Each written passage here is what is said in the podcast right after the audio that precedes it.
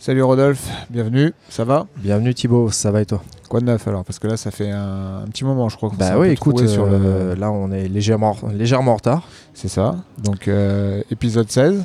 Épisode 16, exactement. Je crois bien que ça fait à peu près 3 mois là, de pause. Ouais. Et ça fait combien de temps d'ailleurs qu'on fait le podcast? Tu sais ça? Euh, je sais pas, non, je sais pas, peut-être 2 ans, un truc comme ça. non Ouais. Donc 2 ans, 16 épisodes J'avais pas prévu de, de refaire un épisode là. Ouais.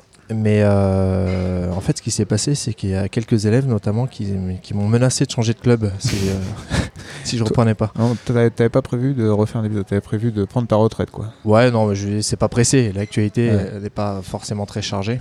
Oh oui et non, hein. Non, non, je rigole. Ouais, hein. C'est passé plein de trucs. c'est pas ces choses, mais bon. Au contraire, il s'est passé plein de trucs. Mais bon, c'est vrai qu'après on a chacun nos... Oui, on a chacun nos vies. On, Exactement. on est prof, hein, mine de rien. On n'a pas que ça à foutre. hein. C'est ça, hein. Voilà, on fait ça gratuitement en plus. hein. C'est ça. Il faut qu'on se trouve des sponsors comme, euh, comme le Mad Burn Podcast. Ou, euh, Ah, ils, ont, ils ont des Ah ouais, à chaque fois, tu as 5 minutes d'annonce. euh, Ah oui, d'accord, l'américaine. euh, ouais, ouais. Mm. Et euh, bah, effectivement. Ouais, la boucherie du coin, peut-être pour Ouais, aider. je sais pas. Je crois que maintenant, d'ailleurs, ils, ils se sponsorisent eux-mêmes. Enfin, c'est-à-dire que Burn est sponsorisé par d'accord. euh, l'Académie Ah, c'est ce, Sinan. c'est ce qu'on fait, nous, on se, on se Quelque part. sponsorise nous-mêmes. Mais on reste discret sur nos clubs respectifs, n'est-ce pas? Merci, Et nos activités respectives. c'est vrai. Du coup, tu vas nous parler de quoi aujourd'hui? Alors, euh, je vais parler d'Alliance. Parce que Alliance, euh, Mhm. c'est quand même quelque chose de très important dans le Jiu-Jitsu. Alliance, l'académie, hein, qui Ouais. est euh, l'académie euh, numéro un au monde. En tout cas, en termes de résultats euh, au niveau compétition. D'accord. Et au-delà de ça, c'est une, c'est une vraie machine, une vraie entreprise. Ouais. et que je suis quand même depuis pas mal de temps et dont je m'inspire beaucoup moi-même, sur tout ce qui concerne la gestion de- des académies. Ouais, bah, c'est un modèle, hein, c'est vrai que. C'est un modèle, et c'est- un modèle à plusieurs niveaux.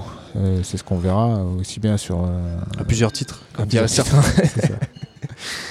Et euh, ensuite, je parlerai de DreamArt parce que ça en découle un peu quelque part. Et puis, euh, je finirai par euh, conseiller une petite vidéo euh, qui sera aussi l'occasion pour moi de parler d'un d'un combattant dont on parlera énormément plus tard, ça c'est sûr, qui s'appelle Mika Galvao. D'accord. Et voilà. Et toi? Alors moi, je, je vais refaire un point sur tout, tout ce qu'on n'a pas évoqué, vu qu'on s'est arrêté euh, quelques, quelques jours, on va dire. Ouais. Du coup, euh, 90 bon, jours J'évoquerai pas mal de choses. On va pas rester trois heures sur Lisbonne euh, où tu étais présent hein, encore cette année Ouais. euh, pour coacher des élèves. Tu nous diras peut-être un peu ton ressenti, puis j'évoquerai quelques sujets euh, en lien. Mhm. Euh, en seconde partie, je vais te parler d'un combattant très singulier. Euh, moi, j'aime bien les personnalités, euh, que ce soit dans, dans le cinéma, dans le, dans le show business, dans la politique, dans le sport. Donc, dès qu'il y a quelqu'un qui sort un peu de l'ordi- d'ordinaire, ça m'intéresse. Donc, bah, du coup, je vais parler d'Herbert Santos. C'est le moins qu'on puisse dire. hein. Et en dernière partie, je vais te parler, euh, je vais te parler du, on va dire, du rapprochement qu'il y a pu avoir entre le, le Japon et le Brésil, sous forme d'immigration notamment.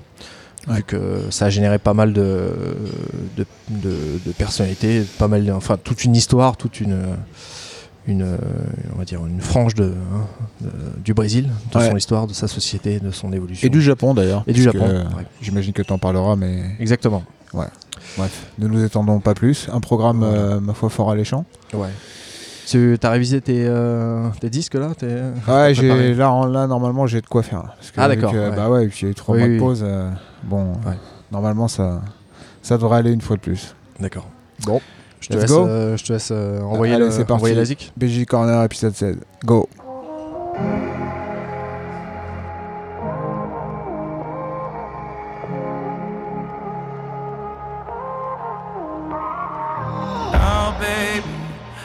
Tell you why, why we ain't getting high no more. Try so hard. There's something I've been feeling and we're lonely, but we never used to be. Either we're arguing or you leave. We both know something's missing. I've been holding on, holding on to nothing. You don't care too much, and it's obvious you're already gone. So your weapon, aim it at my chest. Then, if our love is a drug, you're the one with the trigger. Shoot me down, shoot me down. I don't wanna remember. Yeah, don't try try to change your mind when the blood is on your hands. Shoot me down, shoot me down, I don't wanna remember. Yeah, yeah.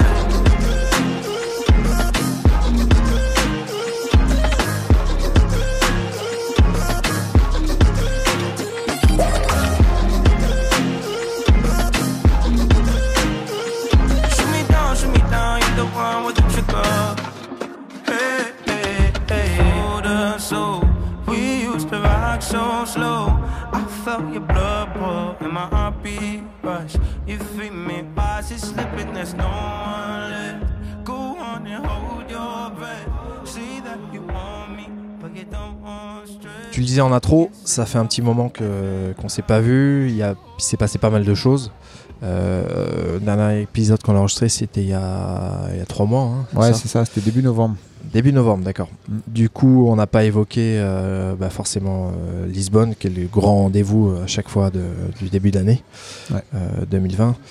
Euh, on s'est pas souhaité la bonne année, mais on n'a plus le droit, parce qu'on est en février. Ah donc je le ferai pas.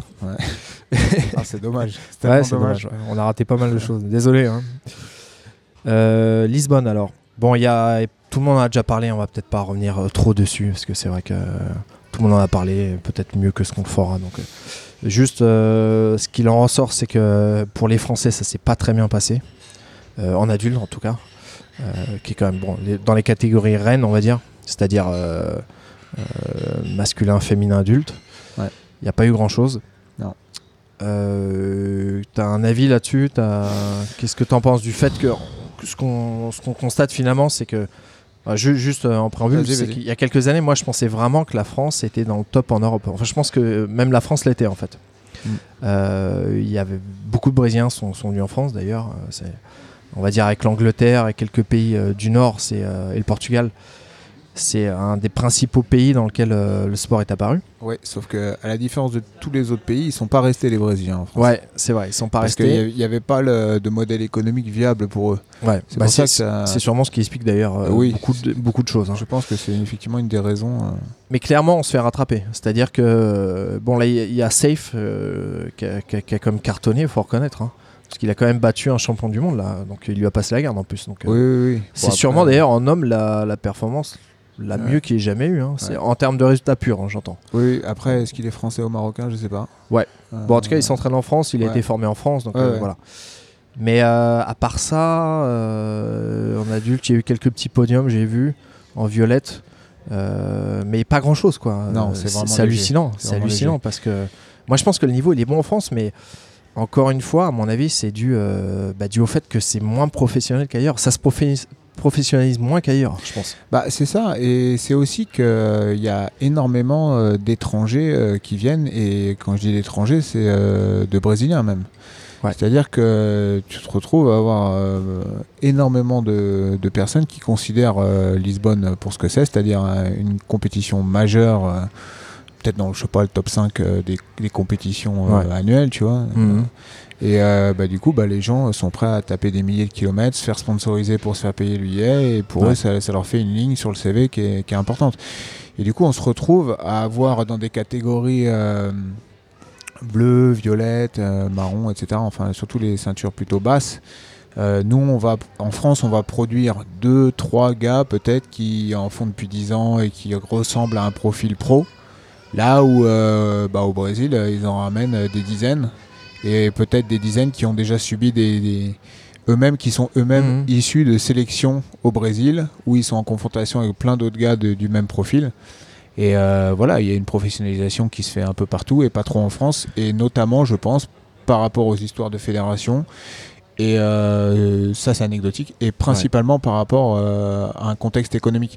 Mais ça va rejoindre ce dont je vais parler tout à l'heure euh, concernant Alliance et la Ouais. machine Oui, bah, en c'est termes de que business que c'est Ça va devenu. rejoindre un peu ton. Et ce genre de choses qui ont permis l'éclosion de, de, de projets sociaux type Dream Art, qui Ouais. eux, pour le coup, ont envoyé une équipe là-bas et eux, c'était pas pour. Une sacrée équipe d'ailleurs.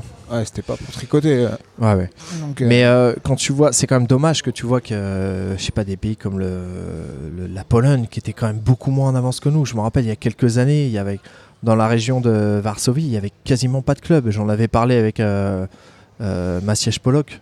Je me rappelle, et il nous disait qu'il y avait encore très peu de clubs. Et euh, tu vois qu'aujourd'hui, tu as des mecs comme Vardinski, bon, tu en as plein d'autres, l'élève de Leandrolo, je sais plus comment il s'appelle, mais tu as des mecs qui sont vraiment dans le top, top, top. On a Ouais, peu mais, en France. ouais, comme mais ça. si tu regardes, euh, Sean a- Davis en Angleterre, au Portugal, j'en Ouais, parle même pas. Mais... à chaque fois, c'est ponctuel. C'est-à-dire qu'il n'y a pas un pays où tu peux me sortir plus de 2-3 vraiment. Bon, nous, on en a peut-être. euh, je sais pas, après. Est-ce qu'on, je crois pas qu'on en ait du calibre de Warzinski ou. Oui, ou même Davis les. Nordiques, ou tu sais, les Langaker. Oui, mais les, même euh, ils sont deux. Tu vois, Norvège, Ouais, ouais. Norvège te- tu vas m'en sortir deux. Ouais, Euh, enfin, la en- dernière Copa Podio, il y avait deux. Enfin, une des dernières, il y avait deux Norvégiens en finale. hein. Tarek Hopstock contre euh, Oui, oui, bon, mais c'est. Un Suédois, c'est un Suédois, pardon. Ouais, c'est un Suédois. Et sinon, Ouais. ça va être euh, Langaker, Espen euh, en Ouais. Norvège. En Angleterre, tu vas avoir Fionn Davis, tu vas avoir. Mhm. tu vas avoir Oui, c'est vrai, Lo- c'est vrai. Lovell, euh, C'est vrai. Après, Enfin, Portugal, le- les résultats montrent qu'en France, Paquito. euh, les résultats montrent qu'en France, même si euh, on Attends, parle, attends. sans parler du top, top, top, Ouais. on a moins de gens forts en fait. Bah, on est un ton en dessous, ouais, et je pense que c'est parce que euh, c'est un mélange de tout un tas de choses. Mais euh, il suffit, il suffit de peut-être, euh, peut-être pas grand chose. Hein, et il y a, on a quelques gars en marron, euh, violette marron, qui sont pas loin du top mondial. Et bah, Ça viendra, mais mais je sais pas. Après, c'est comme il n'y a pas le contexte économique. voilà, c'est ça. Je, Moi, je pense, y a peu de salles privées déjà. hein. C'est ça. Peu Et salles où tu peux t'entraîner sérieusement. il y a, y a pas trop d'argent, il y a pas trop de débouchés. Beaucoup de profs qui travaillent. Quand, quand tu es côté. au Brésil, que tu viens euh, d'une favela, machin, Mm. ça peut vraiment être une voie de, de, de t'en Ouais. sortir dans ta vie. Euh, en France, c'est plutôt une voie de te la niquer ta vie. Ouais, ouais, c'est vrai. euh, on- tu vas prendre des risques de dingue, arrêter des études et tout pour euh, te retrouver à avoir les à lutter à peu près à armes égales et encore je dis à peu près hein, parce que toi tu vas être le seul à le faire ou peut-être tu vas être avec deux trois potes. Enfin on n'a pas aujourd'hui des on n'a pas aujourd'hui des académies de 20 personnes euh, qui vivent euh, jour et nuit Peu de euh, profs dédiés à 100%, peu d'élèves dédiés à 100%. peu de clubs qui te, qui te donnent les infrastructures, les, les capacités de t'entraîner plusieurs fois par jour. Et pourtant, énormément de clubs. hein. Ça, je- Ouais, bon, on n'a pas ouais, les chiffres, mais, mais- je, je suis persuadé qu'en France, Mm. euh, on est un des pays où il y a le plus de clubs hein, en Europe. hein. Ouais, mais c'est pas c'est pas ça. oui, ça définit pas le niveau, on est bien d'accord. Mais c'est quand même dommage. Trois clubs avec Parce des que- gars ultra motivés qui dorment sur place, euh, qui, qui... Tu vois que les, les premiers stages en Europe, c'était en France. hein. Ouais, les non, premiers gros sûr, stages, l'implantation du sport, elle s'est faite. Euh. Si tu veux, pour, euh, hein. simplifier pardon, et schématiser, moi j'aurais tendance à dire que tout ça vient de, du système euh, économique euh, public sûr. associatif français, sûr. qui a ses avantages et ses inconvénients. Bah, L'avantage, c'est que tu as accès au sport à des tarifs relativement raisonnables, ne serait-ce que par rapport à, sans aller Dans à l'autre du monde, tu vas par rapport à l'Angleterre, c'est déjà ouais, salle publique, euh, Les salles publiques, avec t'as euh, rien à payer. voilà, Mais, euh, les équipements mis à, mis à la disposition. Voilà, c'est tout ça. le monde, hein, Mais euh, par contre, pour faire du haut niveau, dans des cités, ce qui, ouais, ce qui aux États-Unis est rare, par exemple. hein. ouais. Pour faire du haut niveau, de- dans, cité, dans mais ce système-là, c'est possible, mais ça il, faut, il faudrait que ça soit une fédération reconnue. Donc ça. Si ça devenait une fédération subventionnée par l'État, bah là du coup il y aurait euh, des moyens. Et là, et d'ailleurs les Français arrivent à être à haut niveau sur, euh, le- sur pas mal de sports. Tu regardes bien, les Français sont pas des nuls. euh, en- Ouais, non, au contraire. C'est bah bah voilà. dans les meilleurs pays hein, en Bah, sport. hein. exactement, mais c'est parce que euh, c'est dès que ça rentre dans une fédération officielle. Et sauf que là, nous, on est un cas bien particulier, c'est-à-dire qu'on a les inconvénients du système associatif, c'est-à-dire qu'il n'y a pas d'argent, donc on n'attire pas de profs, donc il n'y a pas de débouchés, etc. euh, sans avoir les avantages d'avoir une fédération officielle. Donc on est dans une, euh, et on a une espèce de le- double peine. Ce qui est malheureux, c'est que ça va pas s'arranger en fait. hein. Difficile à dire. Après, euh, je sais pas. Après, c'est, ça dépend aussi de à quel point on valorise le, le haut niveau, etc. Euh, c'est pas que ça le jiu-jitsu, tu vois. Ouais, je suis euh, d'accord. c'est sûr que je, vois- je vois pas. Les... Moi, je pense que ça va être de, de plus en plus compliqué. hein. Moi, je pense. hein. Bah, ça va, ça va être très dur. Après, il, il y en a qui arrivent euh, un petit peu à essayer de s'en sortir, mais tr- très très dur de rivaliser en restant en France parce que difficile, difficile, hein, difficile à dire comment est-ce que ça peut évoluer. Après, euh, les, même si on n'est pas dans une fédération aujourd'hui euh, officielle, on a des, on est- on a une- enfin officielle, elle est officielle, mais elle n'est pas, hum, comment dirais-je, elle n'a pas l'agrément ministériel, Ouais, ouais. etc. blablabla. Mais on a quand même, euh, voilà, il y a du bon travail qui est fait au niveau de la CFJB. euh, notamment, je pense, et ça pourrait déboucher plus tard, peut-être que de ce côté-là, ils vont réussir, on va réussir tous ensemble à faire quelque chose qui permettra l'éclosion de, de, de profils et de Ouais. structures quasi pro, comme celle euh, dont je parlerai tout à l'heure. Bon, wait and see.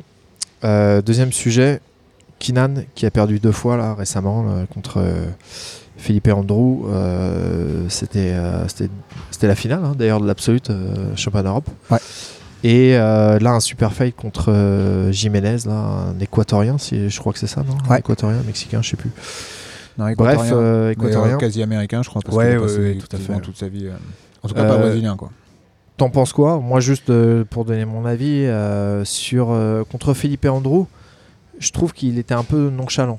Je trouvais qu'il était dans la garde de l'adversaire et hum, il, il travaillait de manière trop relâchée. Enfin, c'est mon, mon point de vue. Non, mais Et Jiménez, je dirais que bon, moi, je pense que l'autre a été tactique. Là, pour le coup, il était tactique, hein, je trouve. Euh, mais euh, j'ai le sentiment que Kinan allait le défoncer si ça continuait.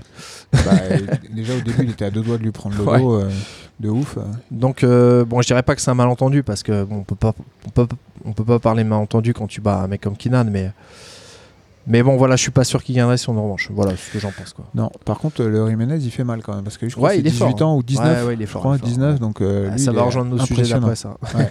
Sur les jeux. Euh, non, moi, mon analyse là-dessus, c'est que c'est dur euh, de tout faire dans la vie et il est en train d'ouvrir une académie à Athos qui, À Athos, qui à- Athos, à San Diego. San Diego. il ouvre une Lapsus. académie à San Diego, en face d'Athos. Non, pas en face, mais il ouvre une académie effectivement à San Diego, une, une académie énorme. américaines, c'est tellement grand Et je pense que bah, ça lui prend énormément de temps, euh, d'énergie. Ouais, c'est euh, déjà pas mal hein, ce qu'il a fait là. Et ne serait-ce que de, de, de, de continuer à combattre en faisant ça, c'est déjà euh, Il a respect. gagné sa KT là à Lisbonne, non? Ouais, il a gagné sa KT. Ouais, ouais. c'est déjà, top. hein. Ouais, il a, il a explosé euh, Mohamed Ali. Bon, après, Ah je t'avouerai que Mohamed Ali, euh, je l'ai trouvé un, un petit peu en dessous de, de ce qu'il ce qu'il fait d'habitude. Mais bon. Ouais, pour- pour Kinan, je pense vraiment que c'est dû à ça. C'est que bah, déjà, euh, il, est, il commence à être âgé. hein. C'est sûr que contre des gars de 19 ans, euh, il n'a pas la même. euh, je parle même pas de condition physique, mais il n'a pas le même envie. Et puis, il est plus dans une logique de développement de business, euh, de son académie, etc. Et on peut tout simplement pas tout faire. Et euh, je pense qu'il n'a pas pu s'entraîner autant que ce qu'il s'était entraîné il y a deux ans, par exemple, à Lisbonne. Ok. Quelques sujets sur les règles. Là, il y a pas mal de, il y a eu pas mal de changements. UA, E, JJF euh, qui a changé là, qui valorise plus les, tout ce qui est avantage pénalité, qui, qui va compter pour des points. Ouais.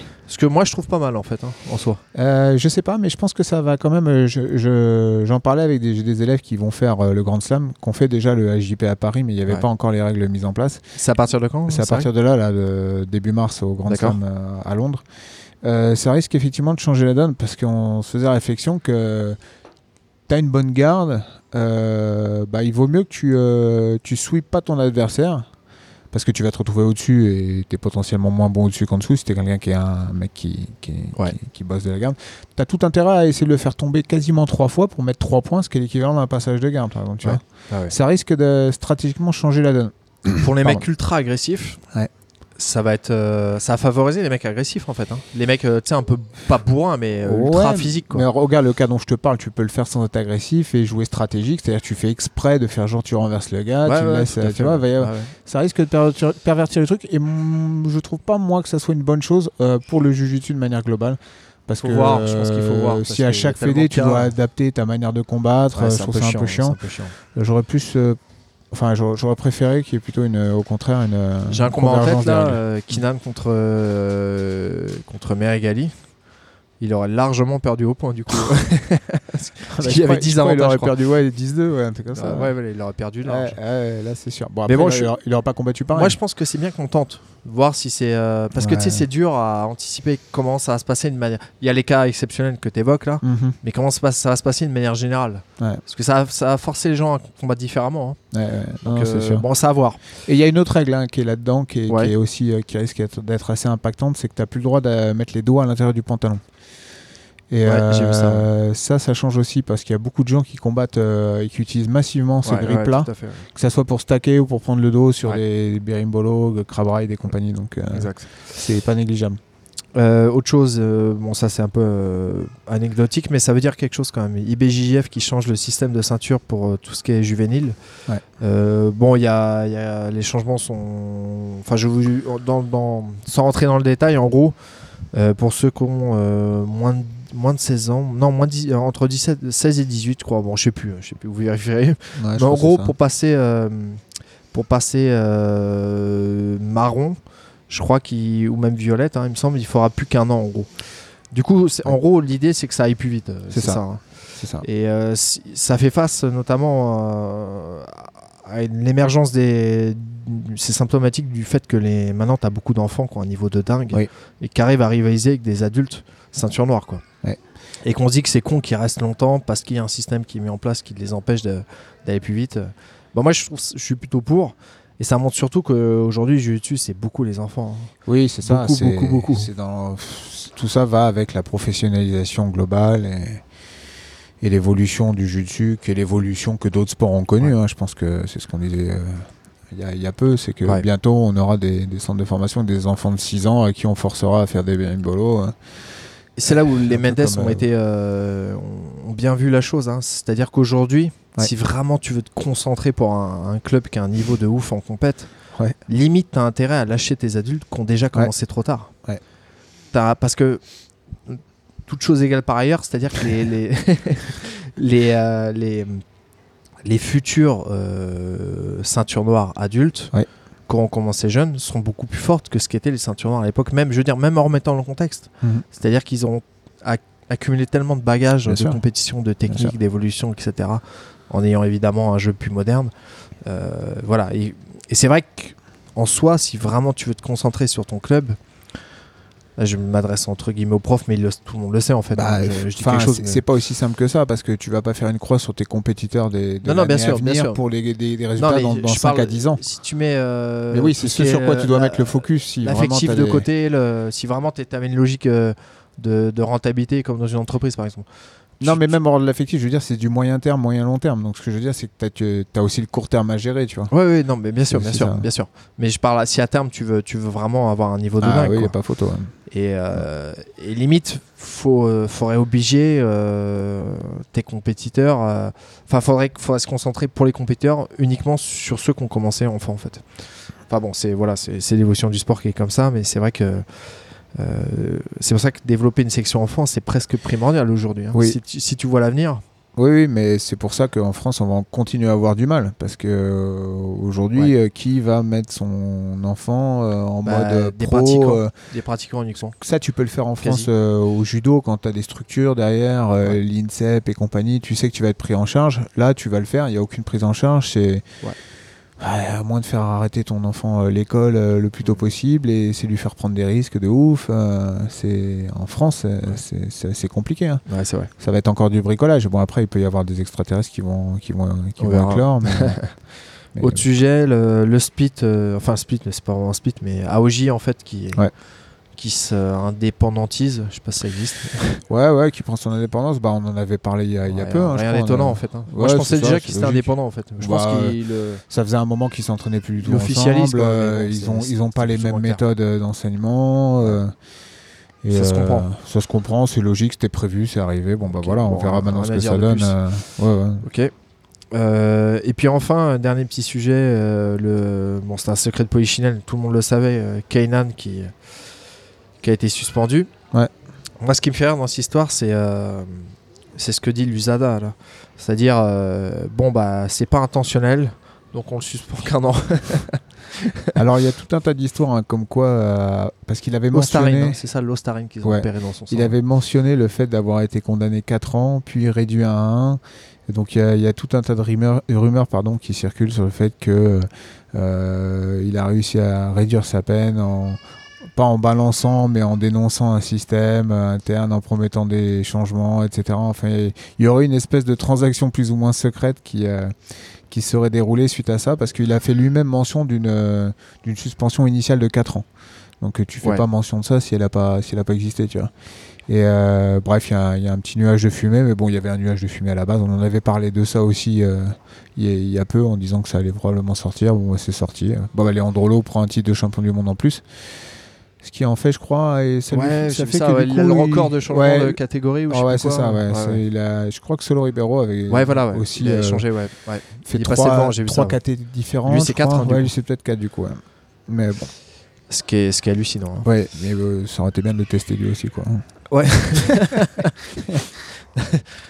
bon, euh, sinon, euh, ouais, ce qui, ce qui est quand même, ce qui, ce qui, ce qui est comique en fait, c'est que bon, ok, bon, soit euh, supposons que, euh, ok, euh, il est su- suspendu un an, on va dire que c'est logique entre guillemets. Ce qui est ce qui est débile, c'est que tous les autres titres qu'il a eu dans l'année vont être conservés. C'est-à-dire, il a gagné plein de trucs hein, cette année.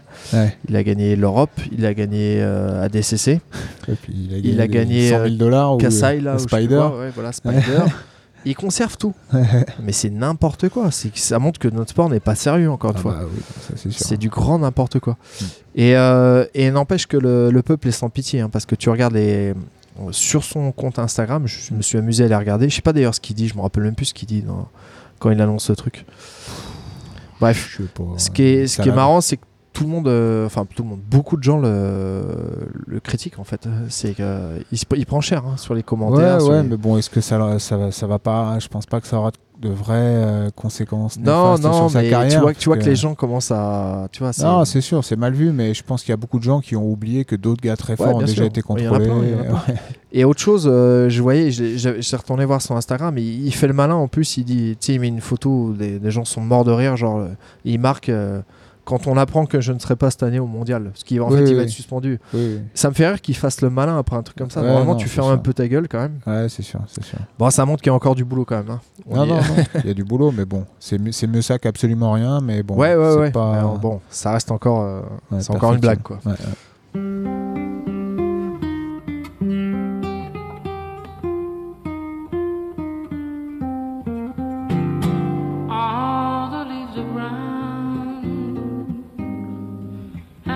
sky is gray. I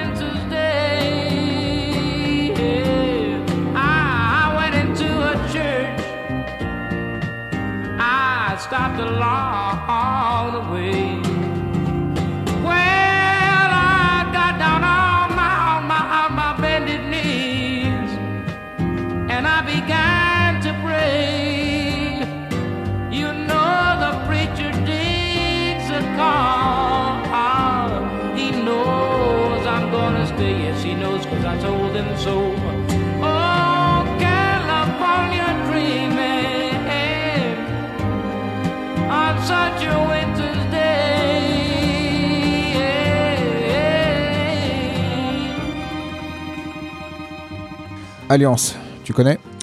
Il me semble que j'ai déjà entendu ce mot. c'est une, une- une compagnie d'assurance, hein? C'est ça. Alliance. euh, alors, donc c'est euh, une académie, une société, euh, une marque, une multinationale, Ouais. ce que tu veux. Mais en gros, c'est euh, ceux qui aujourd'hui dominent le jiu-jitsu compétitif. et ce depuis maintenant euh, 10 ans, facile. Donc je vais refaire un petit peu d'historique sur. Quand tu dis, euh, excuse-moi, je te coupe, hein, mais quand tu dis domine le ju- jiu-jitsu compétitif, c'est-à-dire en termes de résultats Ouais. Ah. C'est-à-dire qu'ils ont été euh, 12 fois meilleure équipe euh, au monde. euh, À l'IBJF, euh, classique, IBJJF, D'accord, euh, tu regardes les. Je savais pas. Il y, a- il y a juste une année, euh, je crois, c'est l'année dernière ou il y a deux ans où ils ont perdu le titre, sûrement face à, je sais plus. Je me euh, rappelle qu'il y a quelques années, effectivement, Ibarra, peut-être. ouais. ils trustaient euh, beaucoup, beaucoup de premières places en noir Ouais. adulte. hein. Ah bah ouais.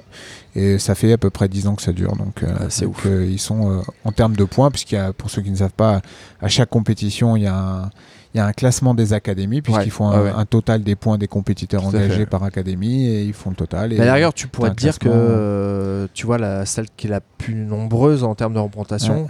Mais eux, non, hein, parce qu'ils enfin, je veux dire, ils étaient vraiment au top du top, c'est-à-dire dans les noirs adultes. oui. Parce que Oui. ça avait Gracie Barra qui est la plus. euh, Oui, mais après, plus de euh, le- au mondial, par exemple, tu n'as pas le droit d'avoir plus de deux athlètes par académie, par, Quelles que soient les KT euh, par KT. Ah d'accord. Il me semble bien, ouais. Ah d'accord. Alors après, que tu- juste Tu vas, auras des alliances, par exemple, ils font alliance, alliance internationale, Ouais, bien sûr. alliance ceci, cela, oui, tu vois. fait, ouais. Ils, ils déclinent, mais, mais en gros, c'est pas aussi simple que d'envoyer un maximum d'athlètes. D'accord.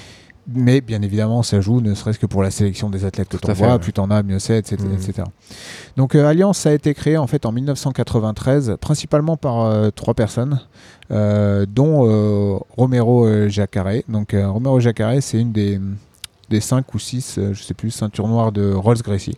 À ne pas Rolls- confondre avec le combattant à l'UFC. hein. Non, Rolls Gracie, c'était, euh, on va dire que dans la famille, c'était euh, celui qui a précédé Erickson et qui était le, le tueur de la famille euh, pendant de nombreuses années avant de mourir d'un accident de euh, parachute ascensionnel, il me semble. Et euh, donc, il a formé peu de ceintures noires, dont cette personne-là, Romero Jacare. Romero Jacare, lui, a eu deux élèves, euh, Alex Paeva et Fabio Gurgel, avec lesquels Ouais. il a monté, ils ont décidé de monter euh, Alliance. Ouais. Donc l'idée c'était de, de regrouper tous les élèves de Jacare, euh, Gurgel, etc. pour éviter qu'ils se rencontrent les uns contre les autres en compétition, ce qui est classique. hein. Et Alexandre Paeva, qui était le, le, ro- le prof représentant en France, hein, d'ailleurs, il y a très longtemps, de, Ouais. de hein. Ouais, il était souvent là, ouais, je me souviens, avec euh, Hugo euh, Février. ouais, moi je me rappelle mes premières compètes, il arbitrait. J'ai des combats, euh, Ouais. des vieux combats que j'ai fait en ceinture blanche où c'était l'arbitre. Ouais, ouais, et puis il a passé pas mal de temps en France, effectivement, je me souviens aussi. Et toi, tu connais son fils. oui, je l'ai rencontré en compétition, exact. Et donc euh, voilà, donc c'est ça a été créé en 1993, donc ça, ça, ça fait quand même euh, presque 30 ans que ça existe. Donc Mhm. c'est quand même euh, une académie euh, avec une énorme euh, longévité, euh, qui n'a pas connu énormément de crises, mais quand même euh, il y a eu une, euh, une scission, on va dire, à un moment donné Schisme. importante. Euh, au moment euh, de, la, de, la, de la guerre, on va dire, des fédérations, parce qu'aujourd'hui, il n'y a quasiment plus que les BJJF, euh, mais, euh, enfin, avec Abu Dhabi et compagnie, mais à l'époque, ils avaient une concurrence forte avec la CBJJO. Ouais. Et tout ce qui était Copa do Mundo Ça existe et encore, compagnie. hein? Peut-être. Alors, semble, hein. euh, alors, je sais qu'il y en a eu une autre aussi qui est CBJJE avec un truc. euh, Mais la haut, que- je crois, il me semble qu'elle existe encore. Peut-être. Parce que en- j'ai vu il y a pas longtemps quelqu'un qui disait qu'il était premier au classement euh, Ouais. CBJO. D'accord. Bon, bref, Bon, à vérifier. S'ils existent, en tout cas, on va dire que c'est plus en mode survie. Mais, marginal, mais ouais. à l'époque, euh, ils organisaient une compétition qui était quasiment du niveau du mondial, euh, à laquelle on avait participé d'ailleurs, moi, Copa du Mundo et compagnie, qui était vraiment très très forte et euh, qui, est, euh, qui était euh, soutenue ou plus ou moins créée par la Nova União à l'époque. Ouais, Et exact. euh, donc, euh, euh, Fabio Gurgel, qui gérait Alliance, avait décidé de supporter l'IBJJF pour des raisons politiques, philosophiques, etc. Enfin, c'est pas, pas très clair. Moi, je suis pas sûr, je suis pas sûr à ce moment-là. Mais euh, bien Alliance, hein. euh, plus, euh, ah ouais, j'aime bien Alliance, mais par contre, je vais pas trop. Enfin, sur le sur l'argent, c'est. Tu vas pas les rater. Ouais, c'est pas que je vais pas les rater, mais ça fait clairement partie du, du- du Ouais, truc, bah, quoi. Donc. euh, Comme toujours. hein. ça, c'est sûr que c'est pas des philanthropes, hein, mais, mais bon. Euh, du coup, ils ont décidé de- de- d'interdire à leurs athlètes d'aller participer à cette, cette Copa do Mundo. Le, le truc, c'est que la Copa do Mundo, c'était une, une, une fédération assez importante et qui avait pour principe aussi de commencer à distribuer des primes euh, à leurs combattants. Et donc, euh, à ce moment-là, il y a eu un problème parce qu'il y a eu pas mal d'athlètes qui, euh, de Alliance qui ont décidé malgré tout d'aller combattre à la, Coupe du Monde. Et il y a eu des, exclusions temporaires faites par Fabio Gurgel, etc. Bref, s'en est, est suivi donc un bordel et une séparation. Et il y a eu euh, nombre d'élèves euh, d'Alliance qui se sont euh, mis à part et qui ont créé leurs académies. C'était en quelle année Excuse-moi, rappelle-moi? Euh, je pense que c'était en 2004, un truc comme ça, je crois. Est-ce que c'est là que les frères Vieira se sont barrés ou- C'est ça, ouais. D'accord, ok. C'est à peu près dans, dans cette phase-là. C'est marrant, j'aurais dit plus 2000-2001, moi, mais. euh, C'est possible, il faudrait Ouais. vérifier, mais je crois que c'est plus tard. hein. D'accord. Je crois que c'est plus tard. À, à- à- à vérifier donc. Mais dans, dans, dans début 2000 quoi. Et euh, donc euh, Tereré, Damien Maya, les, les, Léo, Rico Vieira, euh, Felipe Costa, tout ça se- sont partis. Sachant que là, on parle de, de mecs qui étaient vraiment parmi les meilleurs au monde Ah, dans leur ah KT. Donc, euh, autre- autrement dit, c'était une méga crise. hein. Ah oui, c'était une, une énorme crise. Et donc ils ont fondé TT. Donc TT c'est Audi. Télès et, et Tereré. Et euh, donc TT, euh, il- derrière TT, il y a eu Cobrinha, Langui, Lépris, Galvao, Gabriel Gou- Goulard, Sergio Moraes, etc. Tu vois Ouais. Donc euh, un, un truc de ouf. Et également la Brasa Cobrinha. hein, avec Felipe aussi. Costa, Comprido. Oui, Cobrinha. Cobrinha vient de là, ouais, c'est ça. Tout à fait. Et donc là, Alliance, c'était pas son plus fort. Mais ensuite, il y a eu l'histoire de Tereré. Donc, euh, Mhm. euh, faudra qu'on raconte un petit peu le, le truc. Mais Ouais. pour, pour la faire courte, euh, Tereré a eu des gros problèmes de drogue et a un peu perdu la tête. Et du coup, bah, l'académie est partie, en- partie complètement en couille. Et, euh, et ils se sont retrouvés sans trop d'académie et à, Sao Paulo. exactement, à Sao Paulo. Et euh, Alliance euh, était toujours là avec sa structure, etc. Et ils ont, il y avait des liens qui étaient encore là. Et finalement, ils sont revenus à Alliance. Ils sont tous retournés à Alliance. Donc en 2006, tout le monde est retourné à Alliance. Et euh, toutes les personnes que j'ai citées là, qui sont, qui sont le cœur d'Alliance maintenant, hein, euh, enfin à part Galvao du coup qui s'est barré, mais euh, euh, tout cela étaient partis puis sont revenus. Et donc ça, a- ça a été un tournant important et fondateur d'Alliance parce que depuis cette histoire-là, il n'y a plus de scission. Et euh, Alliance a continué à dominer le, le monde euh, du Jiu-Jitsu pendant euh, 15 ans. hein. Ouais, excuse-moi, il y a un truc que, que moi j'ai toujours remarqué chez Alliance, enfin depuis ce- cette séparation qui a quand même marqué une crise, Ouais. euh, c'est que depuis, t'as l'impression que c'est le club dans lequel les mecs restent. Oui. C'est-à-dire, t'as plein de clubs où les mecs bougent, Oui. mais eux, tu sens qu'il y a une. euh, Ouais. Je sais pas ce qu'ils ont fait dans leur système. euh, qui a un tel attachement, mais t'as l'impression que les mecs, euh, bon, euh, après ils se tatouent les logos de l'académie, bon, ça le voit un peu partout, mais tu sens que eux, ça bouge pas quoi. Ouais. Ils ont réussi à garder une structure solide, et là, Ouais. mine de rien, faut, faut voir ce qu'ils ont fait au niveau du management. Ils- En quelque sorte, ils ont assuré quoi. Ah, ils ont complètement assuré. Et euh, je pense que ça, ça, tout ça, ça tient grâce à Fabio Gurgel et euh, sa il manière le, de gérer. le- Général. le commande, oh, général, Général. Le gouverneur, c'est Oui, parce que dans euh, Walking Dead.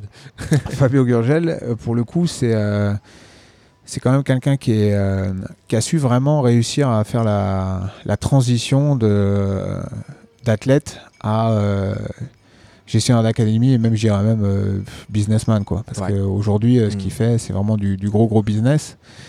Et il gère le développement euh, d'Alliance et ses affiliations à travers le monde. Donc, aujourd'hui, Alliance, c'est à peu près 350 clubs euh, dans le monde dont, euh, pour, pour la faire courte, on va dire à peu près 170 au Brésil, 50 aux États-Unis, 50 en Russie, euh, 10 au Canada, 10 en Europe, je crois, et après un petit peu partout, tu vois. Ça Euh, n'existe plus en France. Hein. Il y a Non, plus, ça hein. n'existe plus. Ouais. Je crois que le dernier, ça avait été Paulo Sergio, il me semble. Ouais. Mais, euh, Février, à l'époque. Ouais. Ouais, Go Février, ouais, avant. Et euh, non, maintenant, il n'y en a plus. Le temple, hein, c'était euh, le temple des arts martiaux. C'était Euh, il me semble que oui, le Temple des Arts Martiaux à l'époque, ouais, quand il y avait c'était quand même un gros club, hein. et C'était le gros Et concurrent ensuite de- Doménil, je pense qu'à Doménil, ça avait Oui, continué voilà, tout à fait. Mais le, le, le temple, c'était le gros concurrent du cercle Tissier. Oui, à Et c'était une grosse quand- académie. Quand, tout à l'heure je parlais du fait qu'en France on a été au top, c'était parmi les deux meilleurs clubs en Europe. Oui, oui, à cette époque Clairement. le niveau était fort. Ouais, le niveau était fort. Et donc, euh, Fabio Gurgel, euh, je pense que moi, ça fonctionne parce que euh, bah, est, il est dédié à ça, en fait. C'est-à-dire que il a récemment euh, vendu euh, Alliance Sao Paulo à Langui. Donc, Alliance Sao Paulo, Ah, l'académie il lui a qui était le QG, la maison mère. D'accord. Maintenant, c'est 100% à Langui. Enfin, D'accord. 4- 95% pour être plus précis, parce que j'en parlais avec lui il y a peu. Il, est- il y a encore 5% qui sont à Fabio Gurgel, mais si tu veux, presque à titre honorifique. Qui rapporte 10 000 euros par mois. Ah bah c'est un gros business. Mais là pour l'instant justement j'en parlais avec, euh, avec Michael euh, sur comment est-ce que ce, ce truc-là s'était fait. Et en gros euh, il est en train de rembourser l'achat Ah, avec l'argent que génère Alliance euh, il a mois après emprunté mois. avec les, les le- fonds d'Alliance. D'accord, avec les, les cotises quoi en fait. C'est ça, c'est ça. Donc euh, chaque mois là pour l'instant tous les bénéfices d'Alliance Sao Paulo vont au remboursement de. C'est un investissement de long terme. C'est ça, C'est ouais. pas con. hein. Bah ouais c'est moins de 10 ans je crois. Et Comme un achat moins de 10 ans- locatif. Dans moins de 10 ans, euh, là je sais pas, tu, tu commences à me perdre avec tes Ah, businessman. Ah, tes. Mais en gros, dans moins de 10 ans, euh, Alliance euh, sera complètement à Michael. Mais tout ça pour dire Alliance Sao Paulo, hein, l'académie. Mais tout ça pour dire que maintenant, euh, Fabio Gurgel se consacre pleinement à la gestion d'Alliance, la marque, euh, le- les affiliations et compagnie. Et je pense que les gens restent chez Alliance euh, parce que justement, il a su euh, gérer ça comme une, euh, une marque, une entité forte à laquelle Ouais. tu es attaché. Et Alliance, c'est synonyme de sérieux à tous les niveaux, tu vois. Euh, par exemple, quand tu... Ils font pas tu- les fouettages pour les passagers. ah bah non, justement, et eux, ça a été un- ils, ont, ils ont été justement très virulents là-dessus pour Ouais. dire qu'il fallait arrêter ce genre de conneries et tout. Ouais. Et ils ont une approche qui est un peu euh, similaire à celle de la Gracie Barra. Et je pense d'ailleurs, je connais, je connais beaucoup moins bien le, le système Gracie Barra, mais de l'extérieur, j'ai l'impression que c'est ces deux académies-là ont suivi un peu la même voie de professionnalisation Mhm. du truc et de standardisation. Ils gèrent ça comme un business. Et euh, ils ont aussi le- un peu la même approche du jujitsu pour tous. Après, le, le- de- de- d'extérieur, parce que j'ai jamais été dans, enfin, j'ai jamais été élève d'aucune de ces deux académies, mais j'ai l'impression que la Gracie Barra, ils ont plus une, euh, stratégie d'expansion. C'est-à-dire un peu comme McDo, ils veulent ouvrir un maximum d'académies euh, un peu partout. Euh, mais je pense qu'Alliance aussi. Ouais. Mais Alliance aussi, pourtant tu vois ils sont pas en France Alliance. Est-ce que ça a pas l'air de les inquiéter? Parce que ça fait des années qu'ils sont pas en France. Ouais, mais je pense peut-être que, euh, c'est pas possible. je pense que financièrement, c'est peut-être pas les mêmes contraintes. À voir, hein, mais Ouais, ils ont ils ont calculé que c'était pas rentable. Non, mais je pense qu'ils te demandent un truc annuel, un montant annuel que peu de gens aujourd'hui sont prêts à donner pour euh, pour euh, pour pouvoir dire qu'ils sont Alliance. Oui, mais tu vois, ben justement, moi je pense que Gracie Barra, il cherche à avoir une, à être implanté. Parce qu'il y a l'image aussi. Hein. Après, tu sais que dans les. C'est possible, je sais pas. Après, il faudrait voir vraiment euh, ce que ce Oui, que bah, on propose et ce que demande faudrait chaque euh, académie. Puis il y a la politique interne euh, au groupe. Ouais, je sais pas. Ça Qu'on se connaît pas, euh, ça se trouve, ils sont prêts des fois à, de- à demander moins aux académies ou à plus les aider pour, euh, pour conquérir un endroit et Ouais. se développer. Je sais pas. Ça, après, c'est de la stratégie d'entreprise, hein, parce que là, c'est bien ce dont on parle. C'est-à-dire que c'est c'est des business. hein. Ouais, c'est ça. Et euh, bon voilà, par contre, euh, Alliance, ils sont euh, très carrés sur tout un, tout un tas de sujets. euh, ils sont très poussés sur comment aller chercher des élèves. ils sont très forts en marketing. Ils ont, Mhm. tu vois, et Fabio Gurgel, dans, parmi ses élèves, avait pas mal de gars qui étaient dans le, dans le business classique, des gestionnaires de salles de fitness, des, euh, des, euh, des, des gars qui bossent dans le marketing digital, etc. Et il s'est beaucoup servi de, de ses connaissances parmi ses élèves pour euh, appliquer à Alliance et, et au Jiu-Jitsu de manière générale une sorte de professionnalisation qu'il y avait un peu partout ailleurs. D'accord. Et euh, je pense qu'il a compris qu'on pouvait vendre le Jiu-Jitsu comme on pouvait vendre du fitness, quoi Mhm. entre autres. Euh, c'est pas la même chose, tu vends pas de la même manière, etc. Mais il a compris que derrière ça, il y avait un business. Et euh, souvent, on peut être négatif vis-à-vis de cette approche. Mais euh, le business euh, bien fait, euh, ça peut être une bonne chose, je pense. Et euh, je pense que c'est ce qu'ils font. Comme dirait Macron.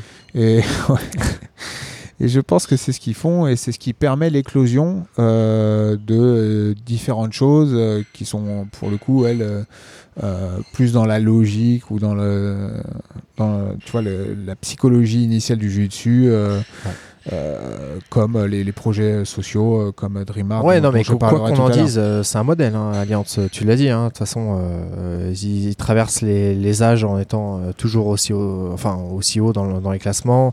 Euh, ils ont une- des structures fortes, euh, de- des gros clubs, gros niveaux, et puis des gens très attachés à, à l'équipe, en fait. Ouais. Donc euh, ça reste un modèle, mais Gracie Barra aussi, hein, si tu regardes. hein. Ouais, mais je pense que euh, Alliance a mieux réussi à combiner euh, développement et résultats. Parce que Gracie Barra, si tu regardes, euh, bon, ça reste une académie forte, bien Ils évidemment. sont ultra nombreux aussi. mais hein. euh, oui, c'est ça. Et je pense qu'ils sont sûrement nombreux, sûrement peut-être plus nombreux que, que Alliance, Ah oui, je pense, sûr, mondialement. c'est sûr. Mais euh, par contre, en termes de niveau. Oui, mais est-ce qu'ils euh, qu'ils cherchent à avoir le niveau tu vois, Non, pas sûr. C'est là où on sûr, sait pas en fait. Pas sûr, pas sûr. Effectivement. euh, Ils ont peut-être, auraient- comme je te dis, une stratégie d'expansion. Moi, c'est l'impression que j'ai en fait quand Ouais, je vois ouais. Barra. J'ai pas l'impression, tu sais, t'entends rarement parler de, de camps d'entraînement de dingue chez Gracie Barra. Ou... Mm. Allianz, je me rappelle qu'à une époque, il y avait les, euh, les regroupements avant les, les mondiaux et tu, tu voyais des photos où il y avait toute la smala. Tous les gars de, de chez. Allianz, tous les tueurs. Gracie Barra, ils font moins trop. J'ai pas l'impression qu'ils fassent autant ça, tu vois.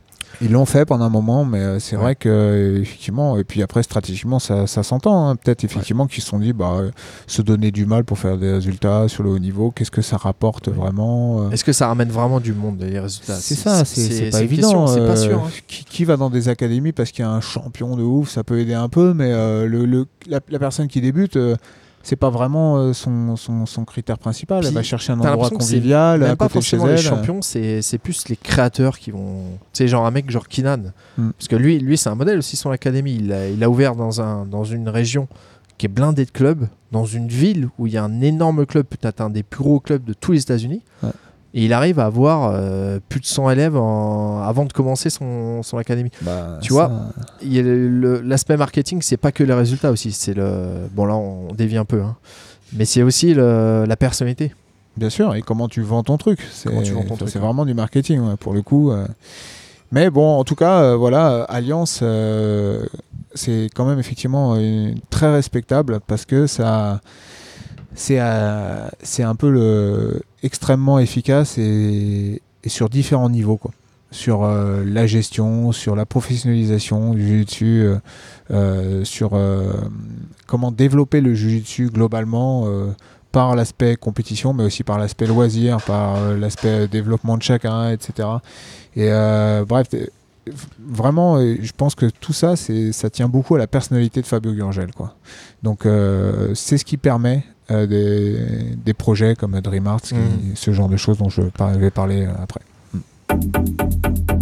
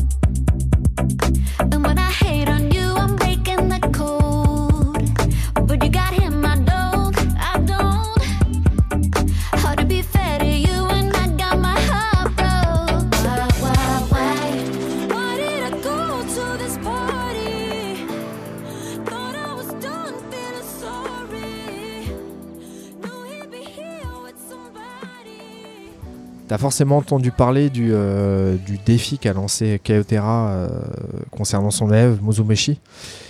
Il Tout a fait. posé sur la table euh, 10 000 dollars pour qui euh, oserait n'importe quelle ceinture, enfin n'importe quel euh, combattant en ceinture noire, de n'importe quel poids, hein. en gros Ouais. c'est ça, hein, Ouais. qui serait prêt à l'affronter et euh, 10 000 dollars pour le vainqueur. Ouais. Sachant que l'autre en face devrait mettre euh, donc 10 000 dollars aussi euh, de sa poche. Euh, ce qui est euh, intéressant, c'est de voir qui a accepté ce défi. Mhm.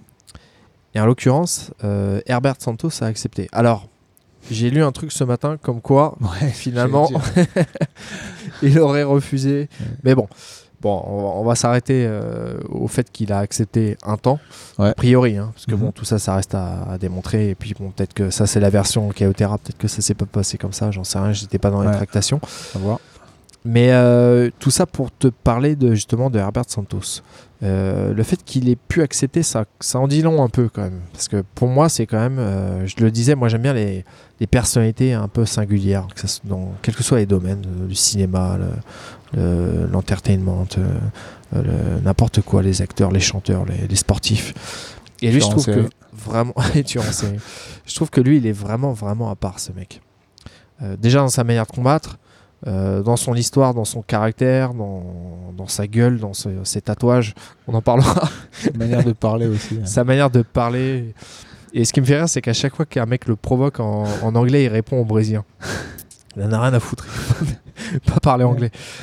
Et euh, du coup, je me suis un peu penché sur. Bon, je connaissais un peu son, son parcours, hein, mais j'ai un peu regardé. Alors, je, je m'y intéresse, mais euh, je précise, hein, pas en tant que, que, que fan, hein, parce que je suis, je suis pas de ça, cette trempe-là. Je, voilà, je euh, je, j'idolâtre pas les, les combattants, mais c'est intéressant de voir. Surtout comment- lui, parce que c'est Voilà. quand même une merde, lui. oui, lui, c'est c'est un peu seul contre tous, hein, en fait. Ce Ouais. mec-là, il fait un peu l'unanimité dans le fait qu'il soit un peu détesté. hein. C'est le, le bad boy du jiu-jitsu, on va Ouais. dire. Et du coup, j'ai regardé un peu son parcours. Donc, il est né en 1994 à, Mara- à Maranao. Bon, je sais pas trop où c'est, tu connais? Euh, non, enfin. C'est dans le nord-est. Euh, et à 3 ans, il a bougé à Roraima. Tu connais Roraima? Non. C'est le- le- l'état le, plus septentrional. Alors ça, je me le raconte en place en ce moment. Tu sais ce que ça veut dire? Au nord voilà, le plus au nord de- du, du Brésil en fait. Et euh, il a grandi là-bas, bon, milieu très modeste a priori. hein. Mm. Je, je- je- ça, je sais pas dans le détail, mais bon, il a l'air quand même de venir d'un milieu très populaire. Il a découvert le jiu-jitsu euh, à 9 ans. Et euh, bah, l'histoire classique, hein, voilà, il commence à faire des compètes, ils sont un peu remarqués. Il s'est repéré par un entraîneur euh, qui s'appelle Mario Rodriguez. euh, et euh, qu'il le ramène dans son académie headquart- headquarter qui se trouve vers Rio en fait. Et là, et là il, se fait, il se fait dégager du club parce que euh, à cause de son, son attitude, a priori ça se passe pas Déjà. bien. Et du coup, il bouge, il va chez Guigo, Ouais. que tu connais, je crois, hein, Oui. et qui est un, qui est un instructeur de chez Lloyd Irvine, hein, parce que j'ai compris. En tout cas, il a travaillé avec Lloyd Irvine. Gigo Ouais, il me semble. hein. Ouais, ils sont une sorte d'affiliation. Voilà. Et il s'est retrouvé à Sao Paulo, hein, du coup. Ouais. Euh, où il a commencé à voilà, vraiment se faire connaître, c'était euh, chez Gui- Gigo. Ouais. Et où, euh, où d'ailleurs il s'est fait également virer. Euh, il allait dans un autre club. c'est marrant, il est allé chez un club d'un mec qui s'appelle Almeida, Caio Almeida, Mhm. qui est un mec qu'il avait, qu'il avait battu en compète. C'est marrant, il a fini par s'entraîner chez lui. Il s'est encore, euh, soit il s'est fait virer, enfin il est parti, je sais pas s'il Ouais. s'est fait virer ou il est parti de lui-même. Ouais, ouais. Euh, il a re-affronté d'ailleurs son, son ancien prof, il l'a Mhm. rebattu sur soumission, c'est marrant. Euh, voilà, bon, c'est un mec, je t'en parle parce que dernièrement aussi, là, la semaine dernière, il a gagné une compète à Curitiba. Ouais, il y avait un open. euh, ouais, voilà, il a gagné l'AKT plus absolute. Tu parles de qui euh, de Herbert Ouais, Herbert Santos. Ouais, hein. Oui, j'ai vu les combats. Et euh, voilà. Et c'est un mec à qui, euh, à qui on, qu'on peut remercier en France, hein, parce Mhm. que c'est un euh, peut-être le, le combattant, euh, le- grâce à lui en fait que, que pour peut-être la seule fois de son histoire, l'équipe parlera du jiu-jitsu. Je sais pas si Ouais, alors, euh, je sais pas en quel terme. Je sais pas, mais parler du jiu-jitsu et je sais pas s'il faut vraiment le remercier parce que. Non, c'est ironique évidemment. Ouais. Mais euh, pour la petite histoire, c'était à la, la Copa Podio, hein, c'est ça? Euh, non, BJJ Star, je crois. BJ Star, ouais. Il était contre euh, Preguiça. Ouais. Et il s'est fait mal à la jambe Mhm. Pendant le combat. Je sais plus sur quelle position. Une sorte de 50-50, non C'est ça Mm, ouais, Il s'est plaint à l'arbitre. euh, l'arbitre n'a rien fait. Il s'est replaint et au bout d'un moment, il s'est énervé. Et il a voulu, euh, il a voulu taper euh, Pré- l'entraîneur ça. Non, son frère, je crois. Son frère, ouais. Parce que je crois que Il- son frère était plus ou moins en train de l'insulter dans le public. euh, D'accord. Bon, ça Il c'est s'est ouais, mis à courir vers lui, quoi. Enfin, voilà. euh, Le taper. un peu nerveux, on va dire. C'est quelqu'un que qu'on connaît depuis un moment, hein, qu'on qu'on connaissait notamment parce qu'il est très agressif. Ouais, il- ça faut reconnaître qu'il fait un peu peur comme adversaire parce que euh, il est très explosif, il va très fort, Ouais. très vite sur les soumissions. Il va, il va comme un dingue. hein. Et puis Euh, euh, on sent qu'il est mauvais quoi. Dans ouais, ouais. le- Il y a un côté un peu, euh, ouais, parce qu'il un met- peu- il y a des combats où il met ca- quasiment des coups de coude dans la gueule des, des gars exprès ou euh, on enfin, sent il, qu'il il est d'une violence. Alors, je- euh, tu vois, justement, j'essaie, bah, je, j'en parlais lors, lors de, de ce sujet, mais j'arrive pas à savoir si le mec, il est fondamentalement mauvais s'il se rend pas compte, si euh, il joue un personnage, j'arrive pas à le capter en fait. Il- en cas- Moi, je pense euh, qu'il est fondamentalement mauvais parce que euh, Bernardo Faria disait qu'au mondial, il est pendant le combat, Ouais. euh, Robert Santos était en train de l'insulter, lui, Ouais. lui, lui dire des trucs pas Ouais, il y a- possibles. Il y, en a qui sont comme ça. hein, Il y en a qui sont Ouais, comme ça. ouais, ouais, c'est sûr. Mais bon, une fois, deux fois, mais là, c'est systématique. Il n'a ouais. jamais montré. En fait, je sais pas qu'il est mauvais, je pense, je pense qu'il est fou. Je pense Ouais, fou. ouais, il y a un peu de ça. Mais justement, je vais parler de ça. Ouais.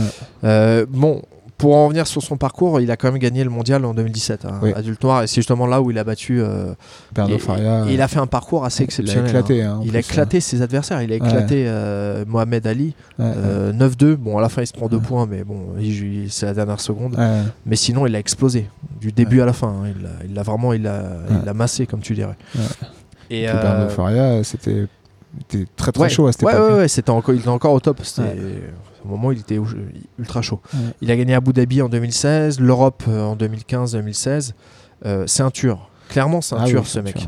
Euh, je regardais son highlight. Tu disais qu'il était mauvais. C'est marrant. Il y a un moment, il tente une tête de cheville à un mec. Je sais pas si tu as déjà vu cette scène. Où il le lève là où Il le lève, mais il reste debout. Mais l'autre, tu sens qu'il est. En fait, tu sens Il est qu'il va. suspendu par sa Ouais, cheville. tu sens qu'il va pas le faire taper, Ouais. mais c'est pour le faire chier quoi. Il le lève comme une brute. Et il a, il a des passages de garde qui sont d'une violence rare en fait. hein. Euh, ce qu'il y a, c'est qu'il est, il est très explosif. Il est, ultra très puissant. Ouais, ouais. Et pour son poids, c'est quand tu le vois bouger, il fait C'est beau à voir, hein, c'est beau à voir. C'est beau à voir, ouais, tellement ça va vite et tellement c'est. Mais bon, il a un côté flippant. Parce que tu te dis, putain, lui à combattre. euh, pff. Et en plus, il fait des techniques, à chaque fois, c'est des techniques de vicieux, là. C'est- ouais, ouais, vrai. C'est clé de jambe d'un coup en 50-50. euh, Alors moi je le trouve pas très varié dans son jeu. J'ai regardé un peu, euh, je me suis un peu penché sur ses combats. Je trouve qu'il fait souvent la même chose, mais bon Ouais. après il y en a plein. Hein. Marcel. Garcia il faisait tout le temps la même chose. hein. Mais euh, il a, il a quelques renversements en, en lasso. C'est un peu le même que Merigali là où il balance sur Ah, entre les jambes, là. entre les jambes. ouais. Ouais, d'accord. Il y a ça, euh, il fait, il a une espèce de, il attrape euh, bracole, il met le pied sous la jambe et des fois il fait ça direct de debout Mhm. et il, il se met sur le dos, il balance le mec euh, en levant le- la jambe. Euh, il fait souvent ça. euh, Ouais, voilà. ouais. Il a des passages au-dessus, bon, on les connaît, où il lance les jambes là. euh, Ouais.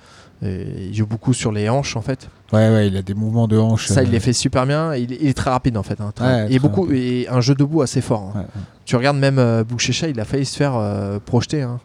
Euh, il secoue les mecs. Il attrape euh, Bracol, il, il fait une rotation d'un coup et les mecs euh, finalement finissent au sol.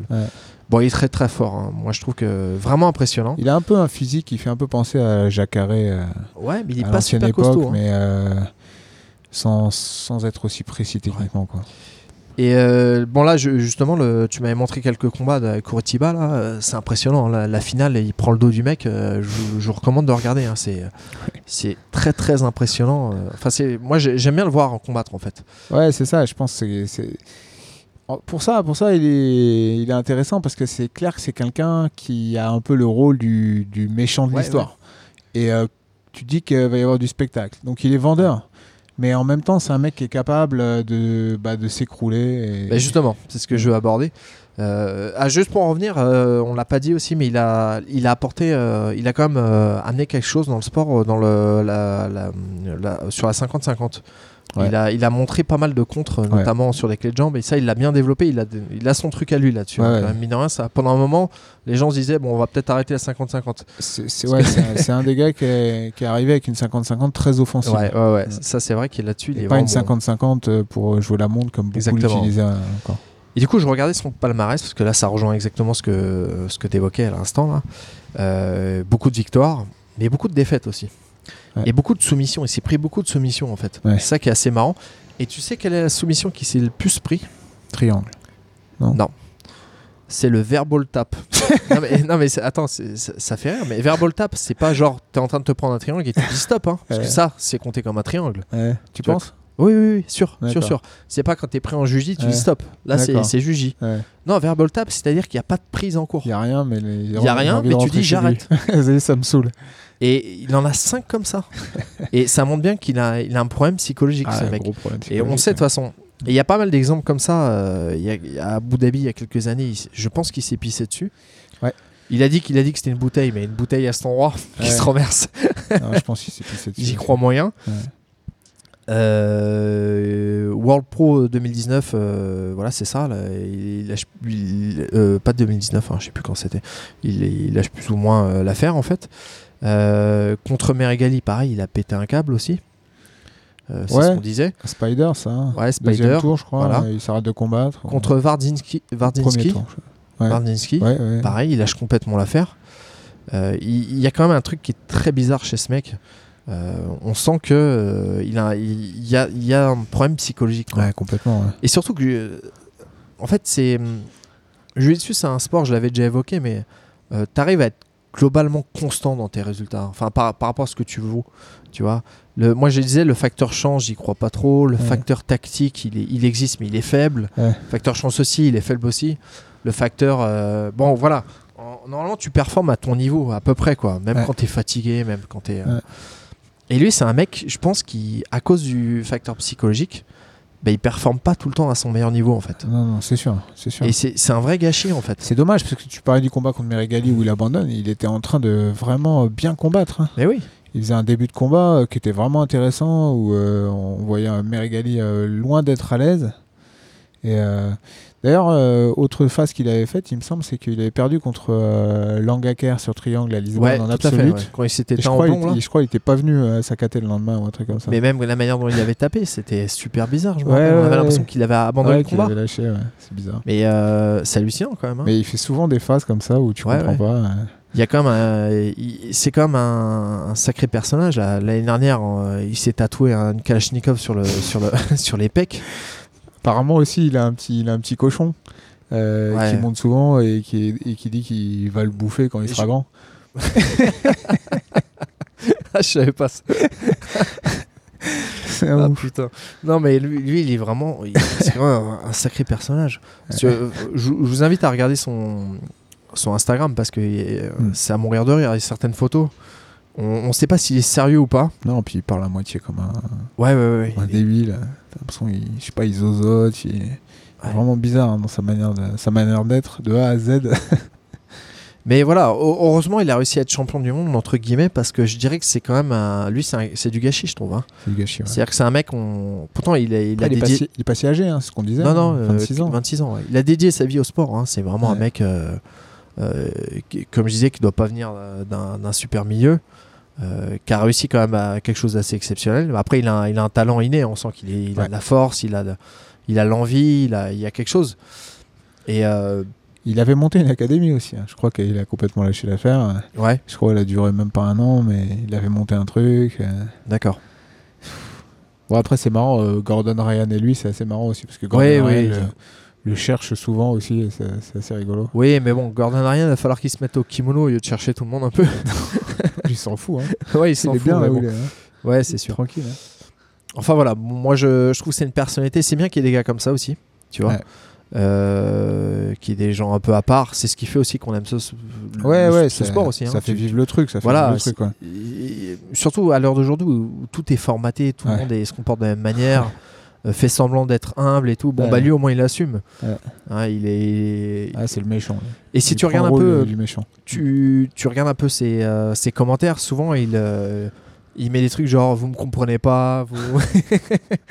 J'ai Je ma lui non plus, il se personnalité. comprend pas, je crois. C'est. Peut-être du mal à assumer un peu le personnage qu'il représente ou ce qu'il est. Euh, voilà. Moi je sais pas si. euh, Non, plusieurs fois, il a dit qu'il allait revenir, qu'il avait changé son attitude.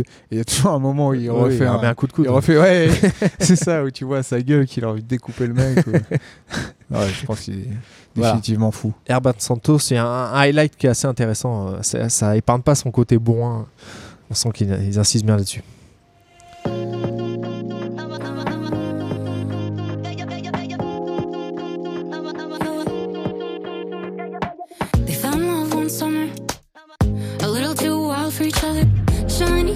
Wasn't, feels good till it doesn't. It was her first real lover, his tooth till he had another. Oh girl, but she found out. Trust levels went way down. Of course she was sad, but now she's glad she dodged a bullet. Mm, Took a few years to soak up the tears, but look at her now. Watch her go. Mm, mm, mm, mm.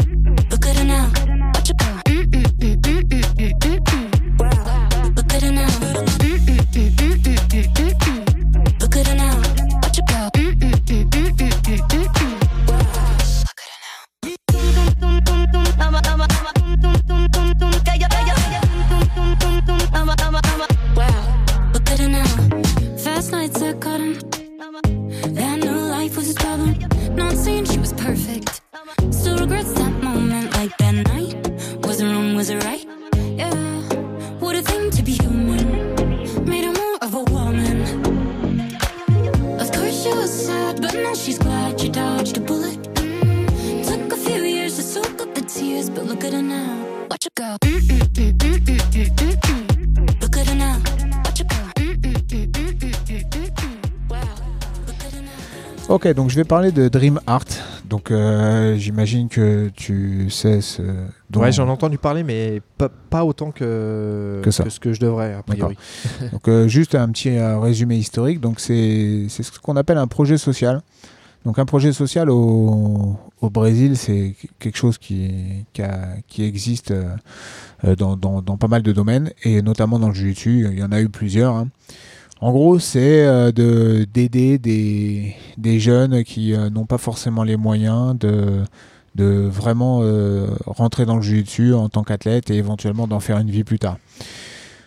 Donc ça a été créé euh, il y a, euh, mi-2018 euh, sous euh, l'égide d'Isaac Bayenze. Donc Isaac, Isaac Bayenze, c'est une euh, ceinture noire, euh, deux fois champion du monde de, de Alliance, qui a maintenant euh, 24 ans.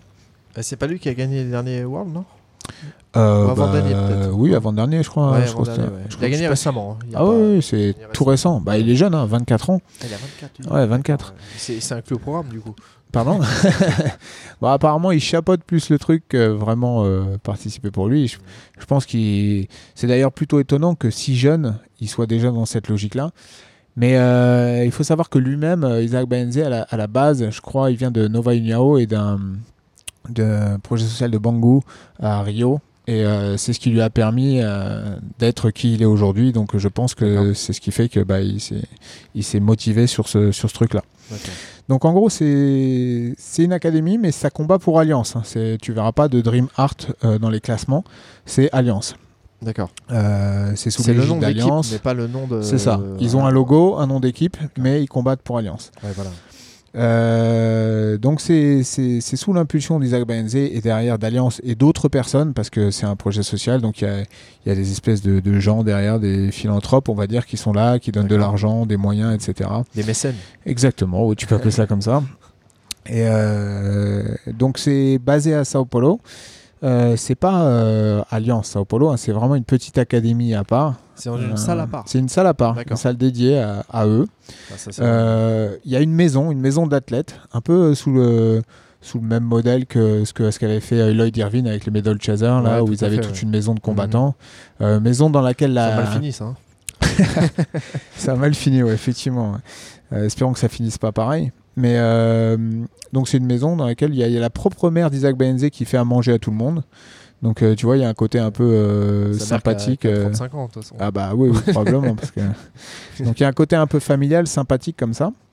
Donc c'est à Sao Paulo, mais il y a une antenne maintenant qui est en train de se développer à Manaus. Déjà dans le, dans la, dans le, à Sao Paulo, déjà il y avait déjà pas mal de gars de Manaus dans, dans l'équipe.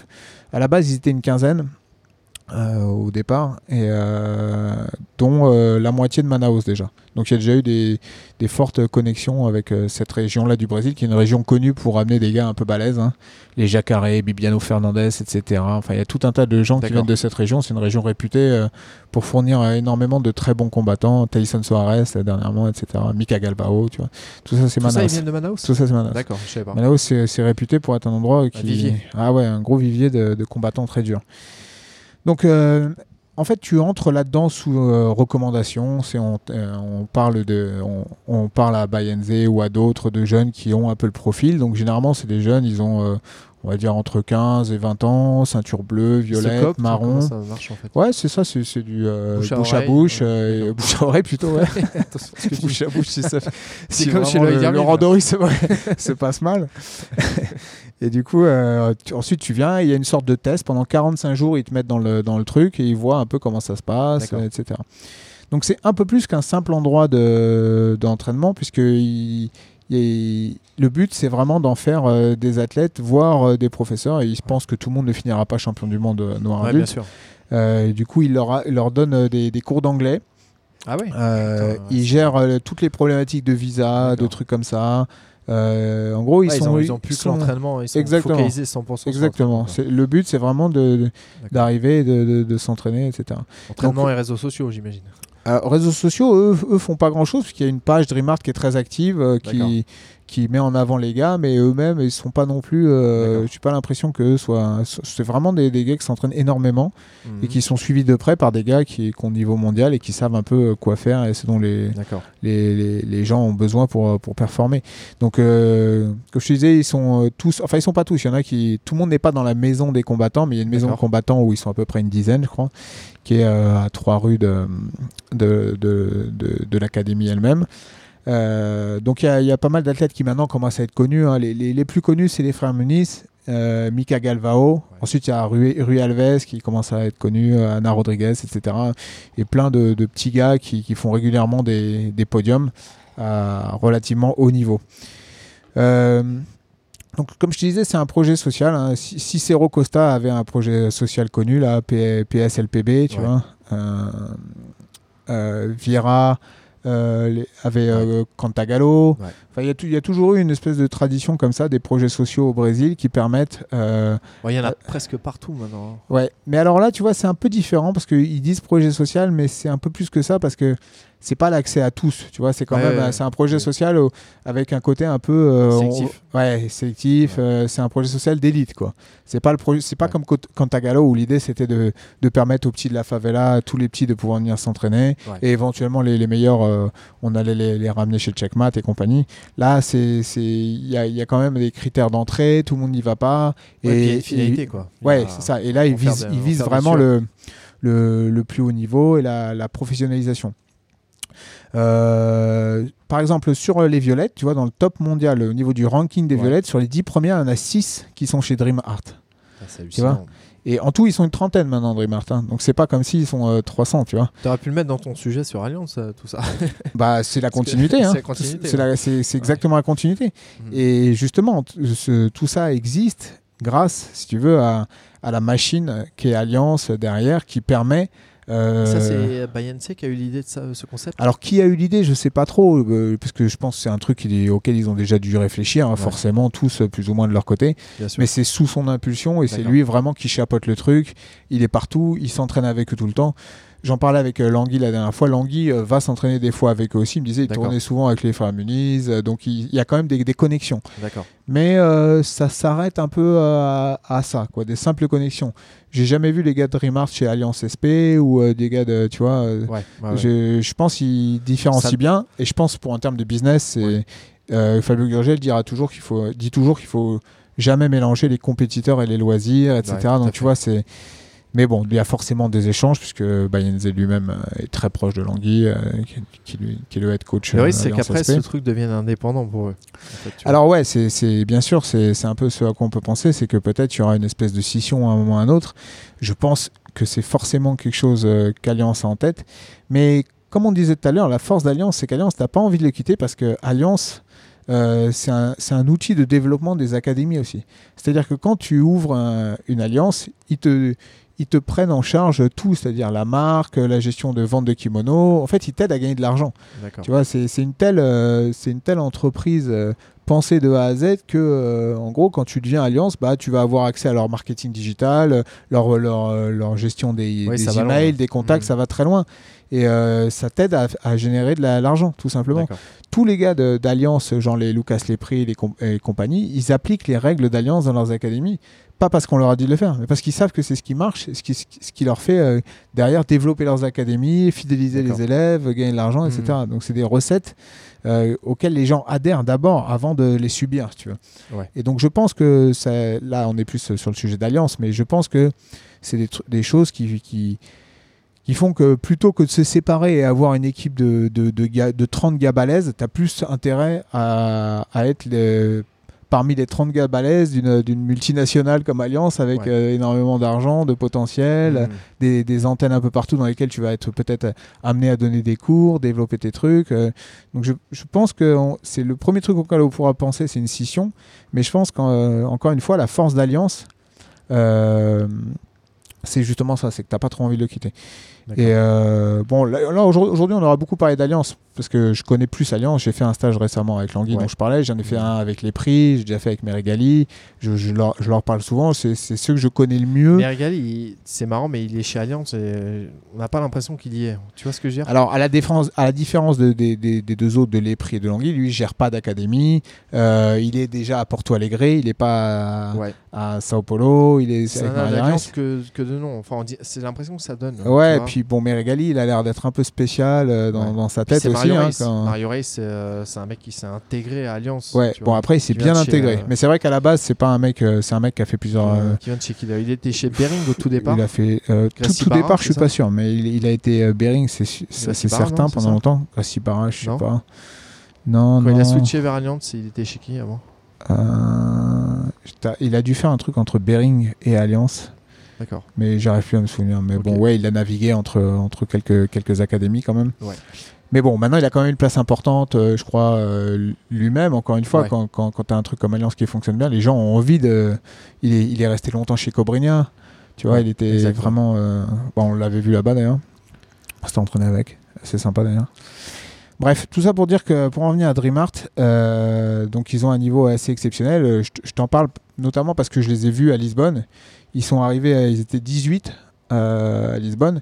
Et euh, donc, faut bien comprendre. Tout à l'heure, on parlait des, des résultats des Français. Il faut bien comprendre que quand tu es français et que tu es ceinture bleue, violette et que, tu kiffes ça, bah, tu vas te retrouver avec euh, ce genre de personnes en face. hein, Ouais, c'est sûr. qui ont des, qui ont des, des- sacrées équipes derrière. compliqué. Ils sont suivis aussi, euh, je te parlais des cours d'anglais, etc., mais ils sont, ils sont suivis de très près par des structures assez importantes en termes de, de santé. Ils ont des tests de santé tout le temps. Il, euh, il y a un programme euh, quasi pro de suivi de la performance. euh, avec, franchement, il y a une vidéo sur Flow Grappling où tu vois les équipes médicales derrière. C'est Ouais. pas du bricolage. hein. Tu vois que c'est vraiment, c'est vraiment du, Bah, du sérieux vraiment, derrière. Ouais, ils ont des, vraiment du matériel et tout. Enfin, tu as vraiment l'impression que c'est c'est très sérieux. D'accord. Et donc, ils sont arrivés à Lisbonne, ils étaient 18. Il y a eu 10 médailles d'or, 2 d'argent et 6 de bronze. Donc, euh, tu vois, c'est c'est ces- ce genre de personnes que tu croises maintenant un peu partout. Quoi. Ouais. Donc, euh, dès que tu veux faire un peu de compète, que tu es bleu-violette avec un peu d'ambition, bah, tu vas te retrouver avec des gars euh, issus de ce genre de contexte, avec lesquels, bah, forcément, c'est dur de rivaliser quand tu es en France, dans un petit club. euh, associatif etc même c'est- déjà quand tu es au Brésil et que tu fais pas partie de ça, c'est dur. bien sûr bien sûr bien sûr Alors quand tu es en France, ouais, c'est. Bien sûr, mais à la limite, au Brésil, tu as d'autres projets sociaux, tu as d'autres trucs, Mhm. mais en France, oui, c'est- extrêmement compliqué. Donc voilà, DreamArt, euh, on va en entendre parler euh, énormément. hein. Il y a là, euh, notamment avec, bah, j'en reparlerai tout à l'heure aussi, Mika Galvao, qui, va être un, un énorme phénomène dans les années à venir. Mais euh, j'y vois aussi derrière ça là, une sorte de réponse euh, brésilienne à tout ce qui est en train de se passer aux États-Unis, et notamment en Californie, puisque c'est là que s'est déplacé le, le vrai haut niveau du jiu-jitsu mondial maintenant. C'est euh, sur euh, la Californie, San Diego et compagnie. Le Bolivian Chief, c'est un peu la même chose, non? Euh, Ouais, c'est ça. C'est un peu le même genre de, de principe. Sauf que je pense que Believe Chief peut-être leur demande en plus d'encadrer donner des cours. C'est aussi une ouais. des différences de DreamArt. Quand Oui, t'as- là, oui, ils se concentrent comme les gars chez Atos euh, donnent des cours et tout, là chez DreamArt, tu donnes pas de cours. Hein. T'arrives, tu fais vraiment. Mais oui, c'est un peu le, le même genre d'idée qu'ils ont. hein. C'est-à-dire que tu, tu ramènes des gars, tu les mets ensemble et tu fais une équipe et, et ils vont tous faire un peu ça au même moment. C'est ce qui fait que c'est vraiment compliqué. Bon, de- Quand est-ce que tu lances ça alors euh, bah, après, en France, comme je disais, c'est- vraiment compliqué parce que est-ce que tu vas avo- avoir beaucoup de, de personnes euh, qui vont euh, accepter de dédier leur vie 100% à ça? Et est-ce que nous, on va avoir les fonds Ouais.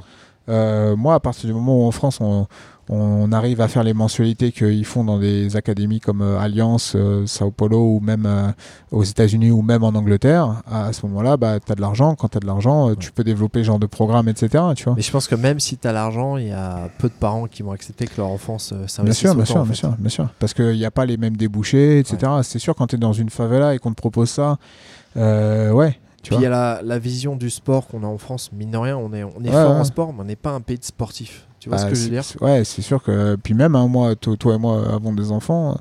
euh, c'est pas vraiment le truc que je conseillerais à mon gamin de se lancer. Euh, je, dis, je lui dirais jamais d'arrêter les études pour euh, se lancer faux Ouais, au jiu-jitsu, tu vois. C'est sûr. Donc, euh, bon. Ouais, même à la rigueur. ouais. encore mieux. tiens. Mais bref, voilà, c'est quand même pas mal de voir que il y a encore donc au Brésil ce genre de choses qui se montent et qui vont avoir des résultats, qui fait que bah, le Brésil euh, euh, garde un peu de, de son savoir-faire et compagnie. Et encore une fois, c'est dû là en l'occurrence à Fabio Gurgel qui a réussi à qui a réussi à maintenir quand même euh, des gars justement comme Langui qui à, à la base devait partir en Floride, il a réussi à le maintenir Ouais, euh, ouais, ouais. euh, en lui proposant des parts, etc. Ce qui est étonnant, c'est que Langui, en plus, il parle super bien l'anglais. hein. Bah, il Tu a fait un an presque. Il a fait huit mois à Miami. Bah ouais, mais euh, il, était- la- il devait partir là-bas. il y a beaucoup de avait- Brésiliens qui partent aux États-Unis qui, qui parlent vraiment très mal anglais. Ah ouais, après, ouais, bon, après et lui, il a vraiment un, Ouais. bon, un bon Ouais, anglais. quoi. Mais euh, Fabio Gurgel, encore une fois, a été, a été intelligent Ouais, a là-dessus. su, a et, su euh, réussir à, à et à- trouver des arguments pour voilà, reste. ouais, c'est ça. Et ce qui devait pas être facile parce que quand tu es en concurrence avec une vie aux États-Unis, Ouais, c'est avec les revenus qui vont avec, euh, puis même, euh, c'est- ouais, ça fait un peu rêver, tu vois. Et là, il a réussi à retenir ce gars-là et d'autres, et il a, ils arrivent à résister à, bah, à l'exode, euh, Ouais. quand même assez massif hein, des, des, Parlant des- des d'exode, compétences. euh, Ça va rejoindre mon sujet après. Ouais, d'accord. Ok. Bon voilà, c'est tout ce que j'avais à dire. DreamArt, euh, que vous le vouliez ou non, vous allez en entendre parler d'ici peu. I've been having dreams, jumping on a trampoline, flipping in the air. I never land, just float there. As I'm looking up, suddenly the sky erupts. flames that the trees, spread to fallen leaves. Now they're by me. Wait if I'm on fire. How am I so deep in love when I dream of dying? I never feel so loved. I've been having dreams splashing in the summer street. tripping, I fall in. I wanted it to happen. My body turns to ice, crushing weight of paradise.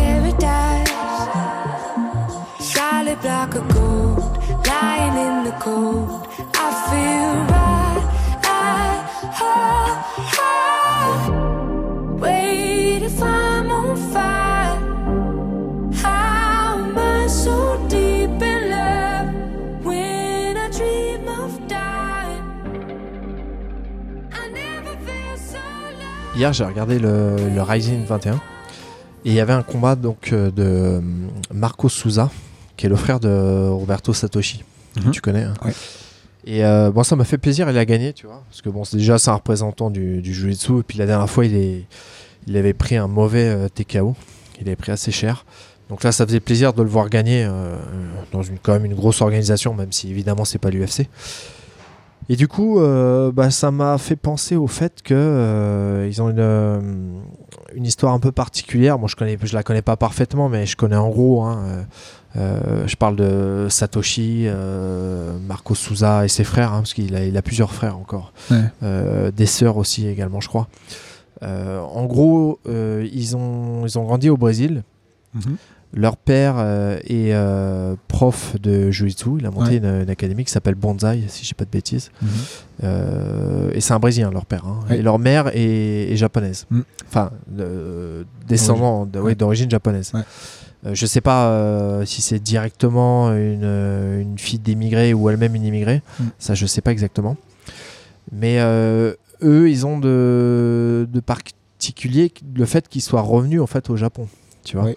Euh, et ça m'a fait penser au fait euh, qu'il fallait peut-être qu'on évoque euh, cette relation qu'a le, le Japon et le Brésil, Mhm. qui est une relation assez historique en fait, euh, et qui explique pas mal de choses dans les liens qu'on peut voir dans le Jiu-Jitsu et qui explique euh, le fait qu'il y ait pas mal de, de combattants célèbres euh, brésiliens qui soient d'origine japonaise en fait. Ouais. Il y a Lyoto Machida par exemple, euh, qui, est, qui est assez connu, hein, qui est un très bon combattant euh, à l'UFC. Je sais plus Mhm. s'il a eu la ceinture, mais en tout cas il a, il a combattu pour la ceinture. Ouais. Euh, Il y a les Miyao. Euh, Il y a Satoshi dont on parlait. Bon, il y en a plusieurs autres, hein, mais ils ne viennent pas forcément en tête tout de suite. Mais Langui, Voilà. Langui, il est japonais aussi. sa grand-mère japonaise. D'accord. Donc voilà, il y a pas mal de, pas mal de, de- de relations comme ça. Et euh, comment est-ce qu'on explique ça? Euh, À savoir que quand tu vas au Brésil, notamment à Sao Paulo, tu te rends compte qu'il y a une, euh, quand même une grosse communauté euh, japonaise. Euh, ou d'origine japonaise, en tout cas des, Ouais. des, des- des personnes qui ont des traits asiatiques. Mhm. Et il y a en tout, en fait, au Brésil, 1,5 million de personnes d'origine japonaise. Mhm. Donc pas moins de 500 000 rien que dans Sao Paulo, en fait. Tu vois, Ouais. c'est quand même assez important. C'est le, le pays où la diaspora japonaise est la plus importante. Sachant Ouais. qu'il y, a- il y a peu en fait euh, de diaspora japonaise dans le monde. hein. Ouais. C'est un pays qui s'est très peu, euh, qui a très peu, euh, qui est très peu sorti de son- île en fait. Mhm. Enfin, une population qui est très peu sortie.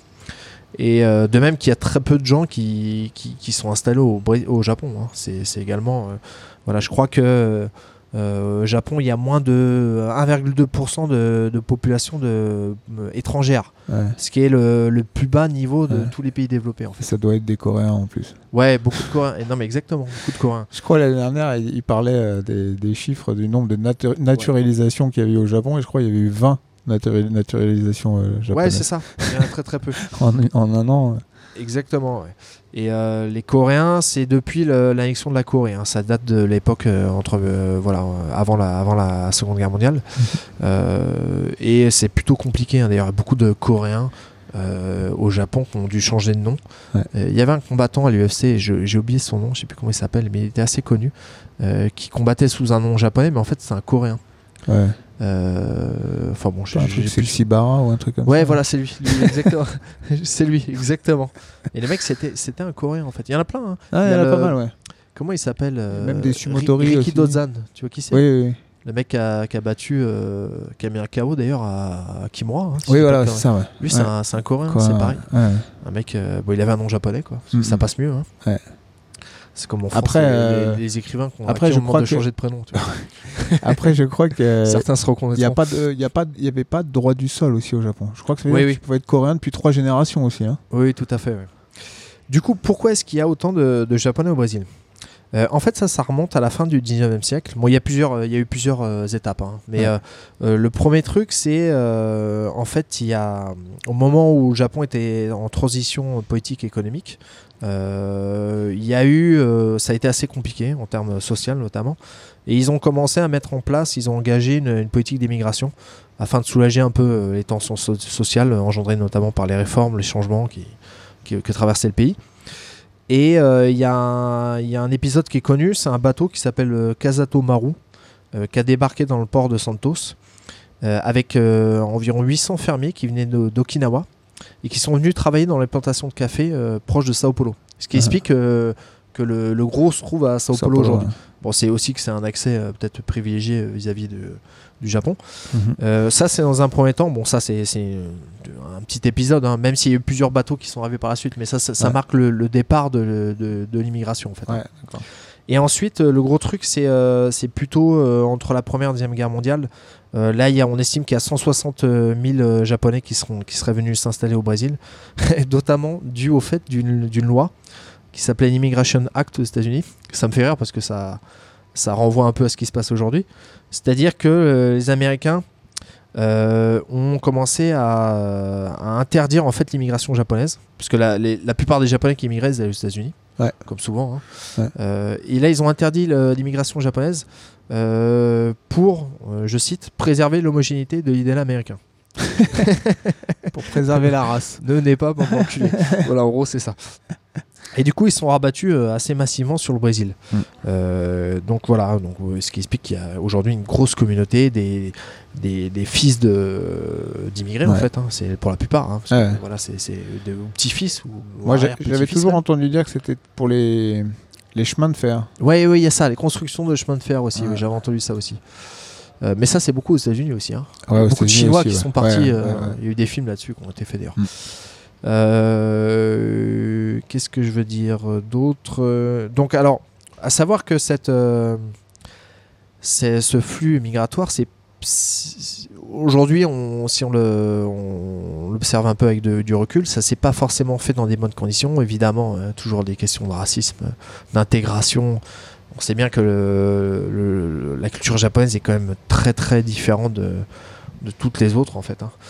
C'est vraiment un, peuple qui est un peuple et un pays qui est à part. De toutes les autres, mais surtout du Brésil. hein. Ouais, surtout du Brésil. Parce C'est- que eux, ils sont extra, ils sont extra extravertis. Ouais. C'est-à-dire qu'ils Ils ont, sont bordéliques. Il y a une culture de montrer ses émotions. Bah, J'espère que les Brésiliens ne voudront pas que je dise ça, mais dans, dans le drapeau il y a marqué ordre. On sait que c'est les ce qu'ils ont essayé de ce sur quoi ils ont essayé de développer, alors que les Japonais sont très méticuleux, très organisés. Mais je trouve surtout c'est que travers. hein, mais- Je trouve surtout que c'est là où c'est vraiment euh, à l'opposé, c'est sur les émotions, tu vois.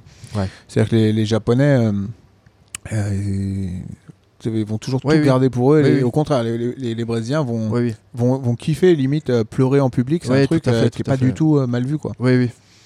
Tu passes pas pour une tarlouse. quand tu Non, ouais, c'est ça, ouais, ça. Non, c'est bien. En tout cas, c'est deux peuples qui paraissent vraiment les, les deux opposés, presque, je dirais. Ouais.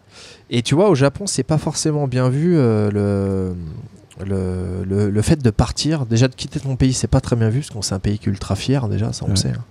Et euh, notamment quand tu pars pour des questions d'argent, parce qu'en fait, c'est ça. hein, le- le- les, les, les Japonais qui sont partis sont partis dans une période où c'était un peu le bordel au Japon.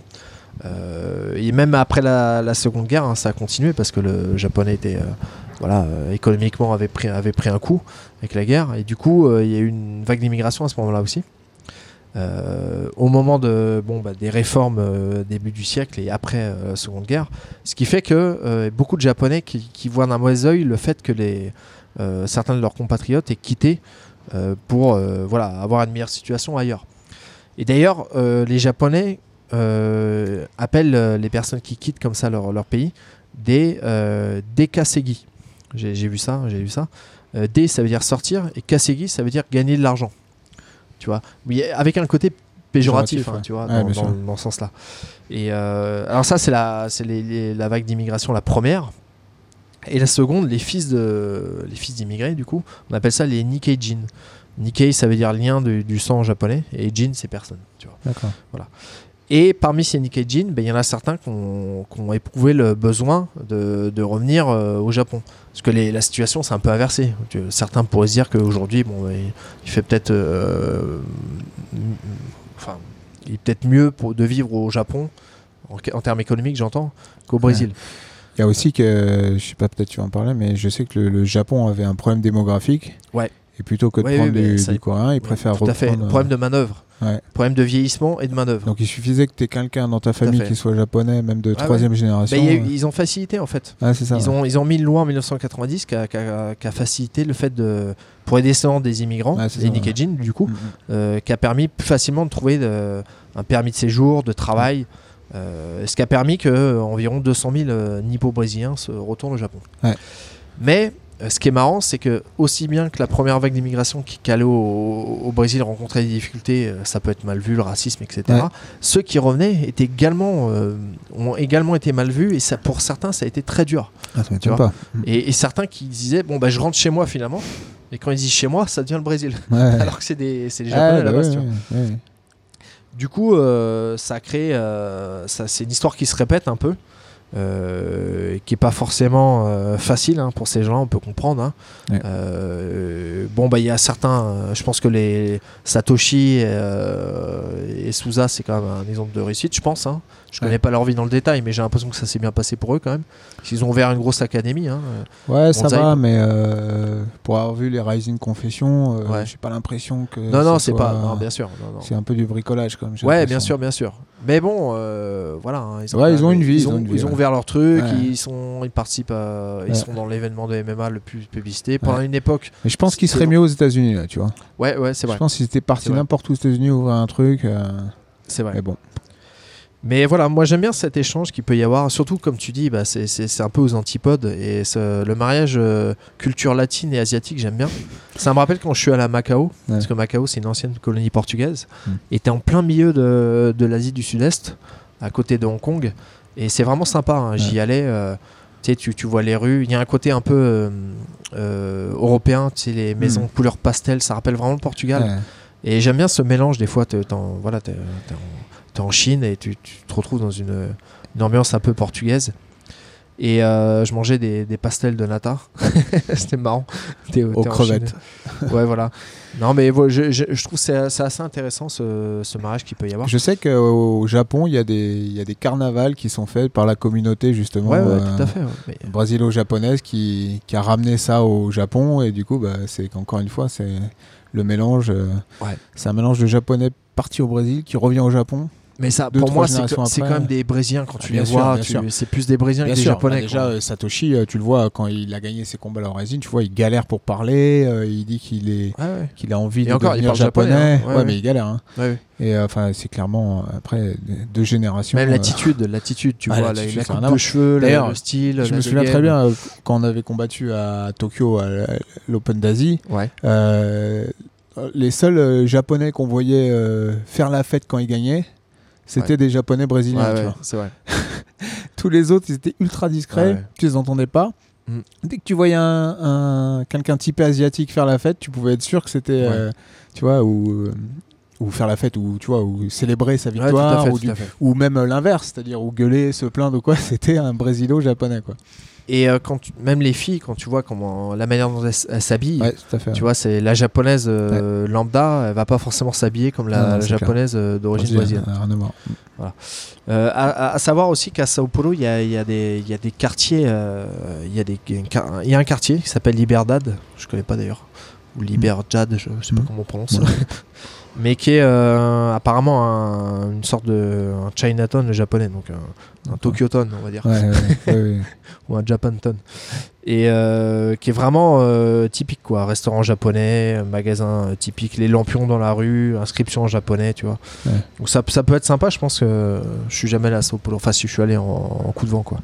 Mais ça peut être sympa je pense d'aller visiter un- ce quartier donc voilà c'est ce qui explique que- que- qu'on voit pas mal de de, japono-brésiliens ou nippono-brésilien, brésilo-japonais, je sais pas comment on peut dire ça, mais dans, dans le jiu-jitsu. et Sachant que si tu remontes un peu plus en histoire, Encore moi, je suis, Ouais. je suis un peu une brêle à niveau historique, mais je sais qu'il y a eu des échanges déjà importants entre le Portugal et le, le Japon. Il y a des trucs. euh, il y Ah, les pas ça. premiers explorateurs euh, européens étaient Ouais. des, des- des Portugais là-bas. Et tu vois, par exemple, Ouais. les trucs, les tempura, là, tu vois. Ouais. Ça, c'est un mot portugais à la base. Ah d'accord, ça je savais pas. Qui est devenu une recette japonaise de, friture, machin, ouais, tu vois, qui Ça, vient de là-bas à la base. Et Je pense, euh, bon, après, il y a toujours eu plein d'échanges entre plein de pays différents, mais c'est marrant, effectivement. Je sais que- pas.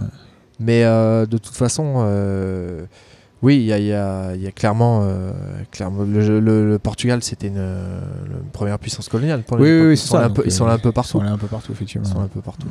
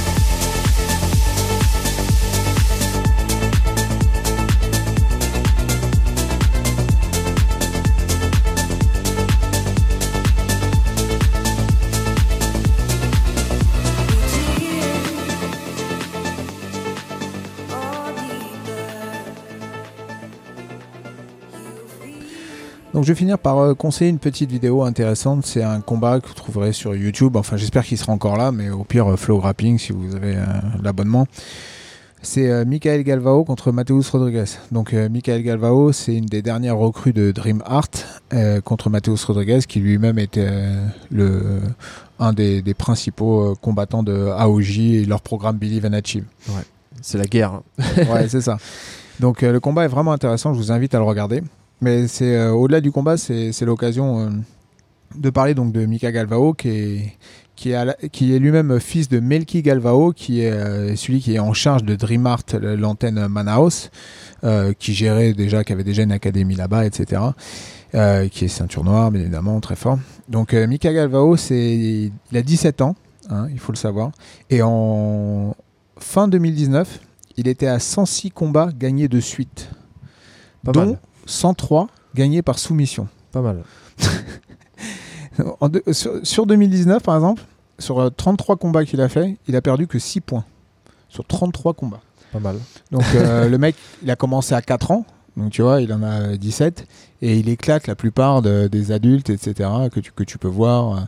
Donc euh, c'est effectivement suite à ce genre de phénomène que euh, l'IBJJF euh, euh, a été amené à reconsidérer sa politique. Parce qu'il faut savoir qu'il y, a des- restrictions sur les ceintures. Parce que su- sur les enfants, il y a un système de graduation qui est un peu différent, avec les ceintures blanches, grises, jaunes, oranges, vertes, etc.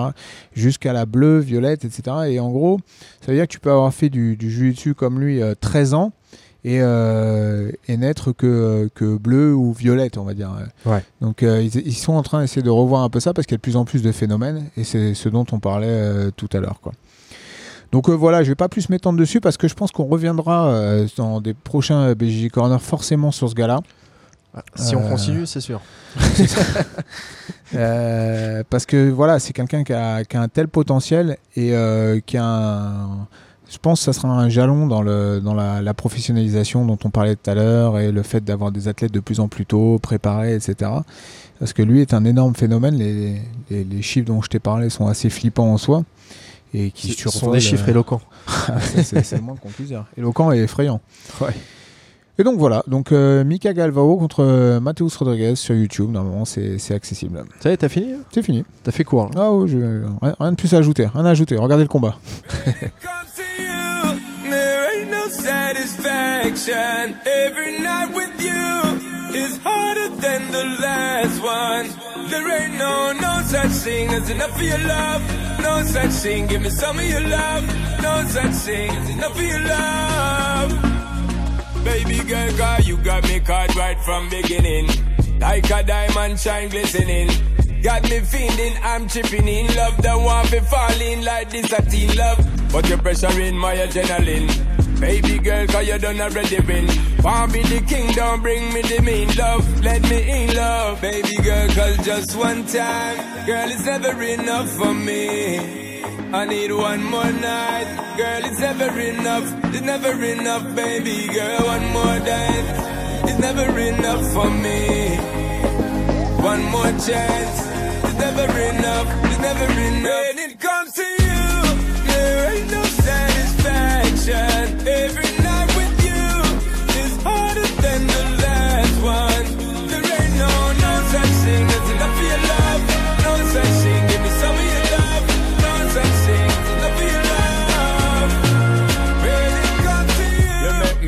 Me and my friend a fall out. Baby girl, you know I'm going all out. You say hot stepping, you know, say me repping for you, girl. Any minute, any little second, me want get the call, want get the shout out. Hear me, girl, you know there ain't no doubt. You are my queen, don't treat me like scout. Listen to the word from my mouth, baby girl, cause just one time, girl, it's never enough for me. I need one more night, girl, it's never enough. It's never Voilà, épisode 16 dans la boîte. Voilà, on est de retour. On est de retour dans le game. Donc, euh, bon, bah écoute, euh, on va essayer de se revoir d'ici peu, dans pas trop longtemps. Qu'est-ce qu'il y a Mhm. comme événement là qui arrive là? Abu Dhabi, tu disais, non? Ça? Euh, Abu Dhabi, Abu Dhabi Grand Slam. Après, il va y avoir euh, effectivement Abu Dhabi le- les Worlds, puis enfin tu vas avoir les Panam. Ouais. Le retour de Gordon Ryan après sa retraite? Ouais, il a combattu là il y a deux jours. combattu, hein. euh, hier soir. Hier soir. Hier soir, ouais. Et ça n'a pas tenu longtemps sa retraite. Ah ouais, il a vu le- la contre-performance de Kinan. Il y, avait, il y avait son petit frère aussi qui combattait. hein. Ouais, qui a gagné contre, aussi. Contre qui Je sais hein Contre un mec connu, je sais plus. Bon, Je bref. sais pas.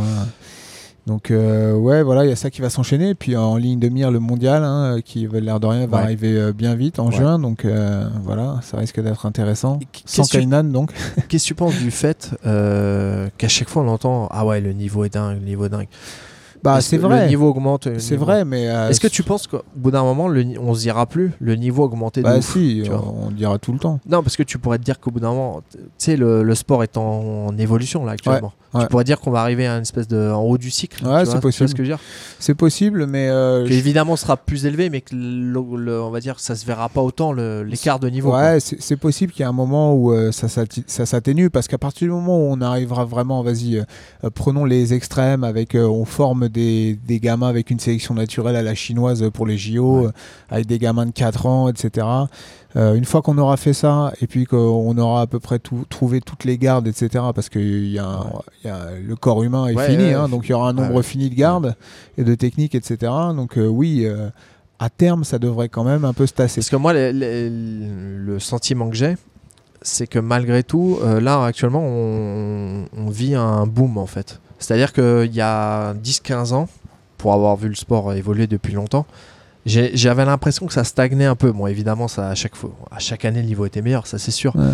Mais là, j'ai l'impression que ça augmente plus vite, là, actuellement. Ah, tu vois. moi, j'ai pas trop ça, justement. T'as pas ce sentiment? Non, moi, j'ai l'impression que tous les ans, j'entends le même truc et les mêmes réflexions. Mais non, parce que moi, il y a, tu vois, il y a 10 ans, par exemple, là, là où je le remarque, c'est qu'aujourd'hui, des mecs forts euh, restent pas aussi fo- forts aussi longtemps, j'ai l'impression. C'est que, c'est-à-dire que tu as un mec, euh, Ah, faudrait voir le- qui arrivent, euh, Ouais, qui ouais, voilà. détrônent, tu veux plus dire vite, plus vite qu'avant, j'ai l'impression. Peut-être, peut-être. Avant, j'ai l'impression que tu avais un mec qui pouvait rester au top 5-6 ans. Ouais. Maintenant, j'ai l'impression que c'est 2-3 ans. Et que Ah, un je sais nouveau qui. Tu vois, les, possible, les hein. Kinan, tu vois, mine de rien, ils sont pas vieux. Qui, Kinan Ouais, Kinan ah, mais ou. ça fait 10 ans qu'il est là, Kinan. Ouais, mais qu'il est au top depuis quand en noir? Ça fait pas 10 ans. Non, non, c'est sûr. Et tu vois, j'ai l'impression qu'il il est pas resté longtemps, longtemps au top. Et je te, je te dis Kinan, mais je pourrais t'en citer d'autres. Ouais, ouais. Euh, Leandrolo, tu vois. Ah, mais c'est pareil, Landrolo, ça, il est resté 10 ans. Ouais, ouais, d'accord. Mais euh, je sais pas. Peut-être je me trompe. hein, non, mais, c'est- après, franchement, c'est, du ressenti. hein. Euh, en tout cas, ce qui est sûr, c'est qu'il y a une professionnalisation en cours. Euh, cette professionnalisation, peut-être qu'elle n'était pas aussi évidente Ça, ça avant. n'existait pas avant.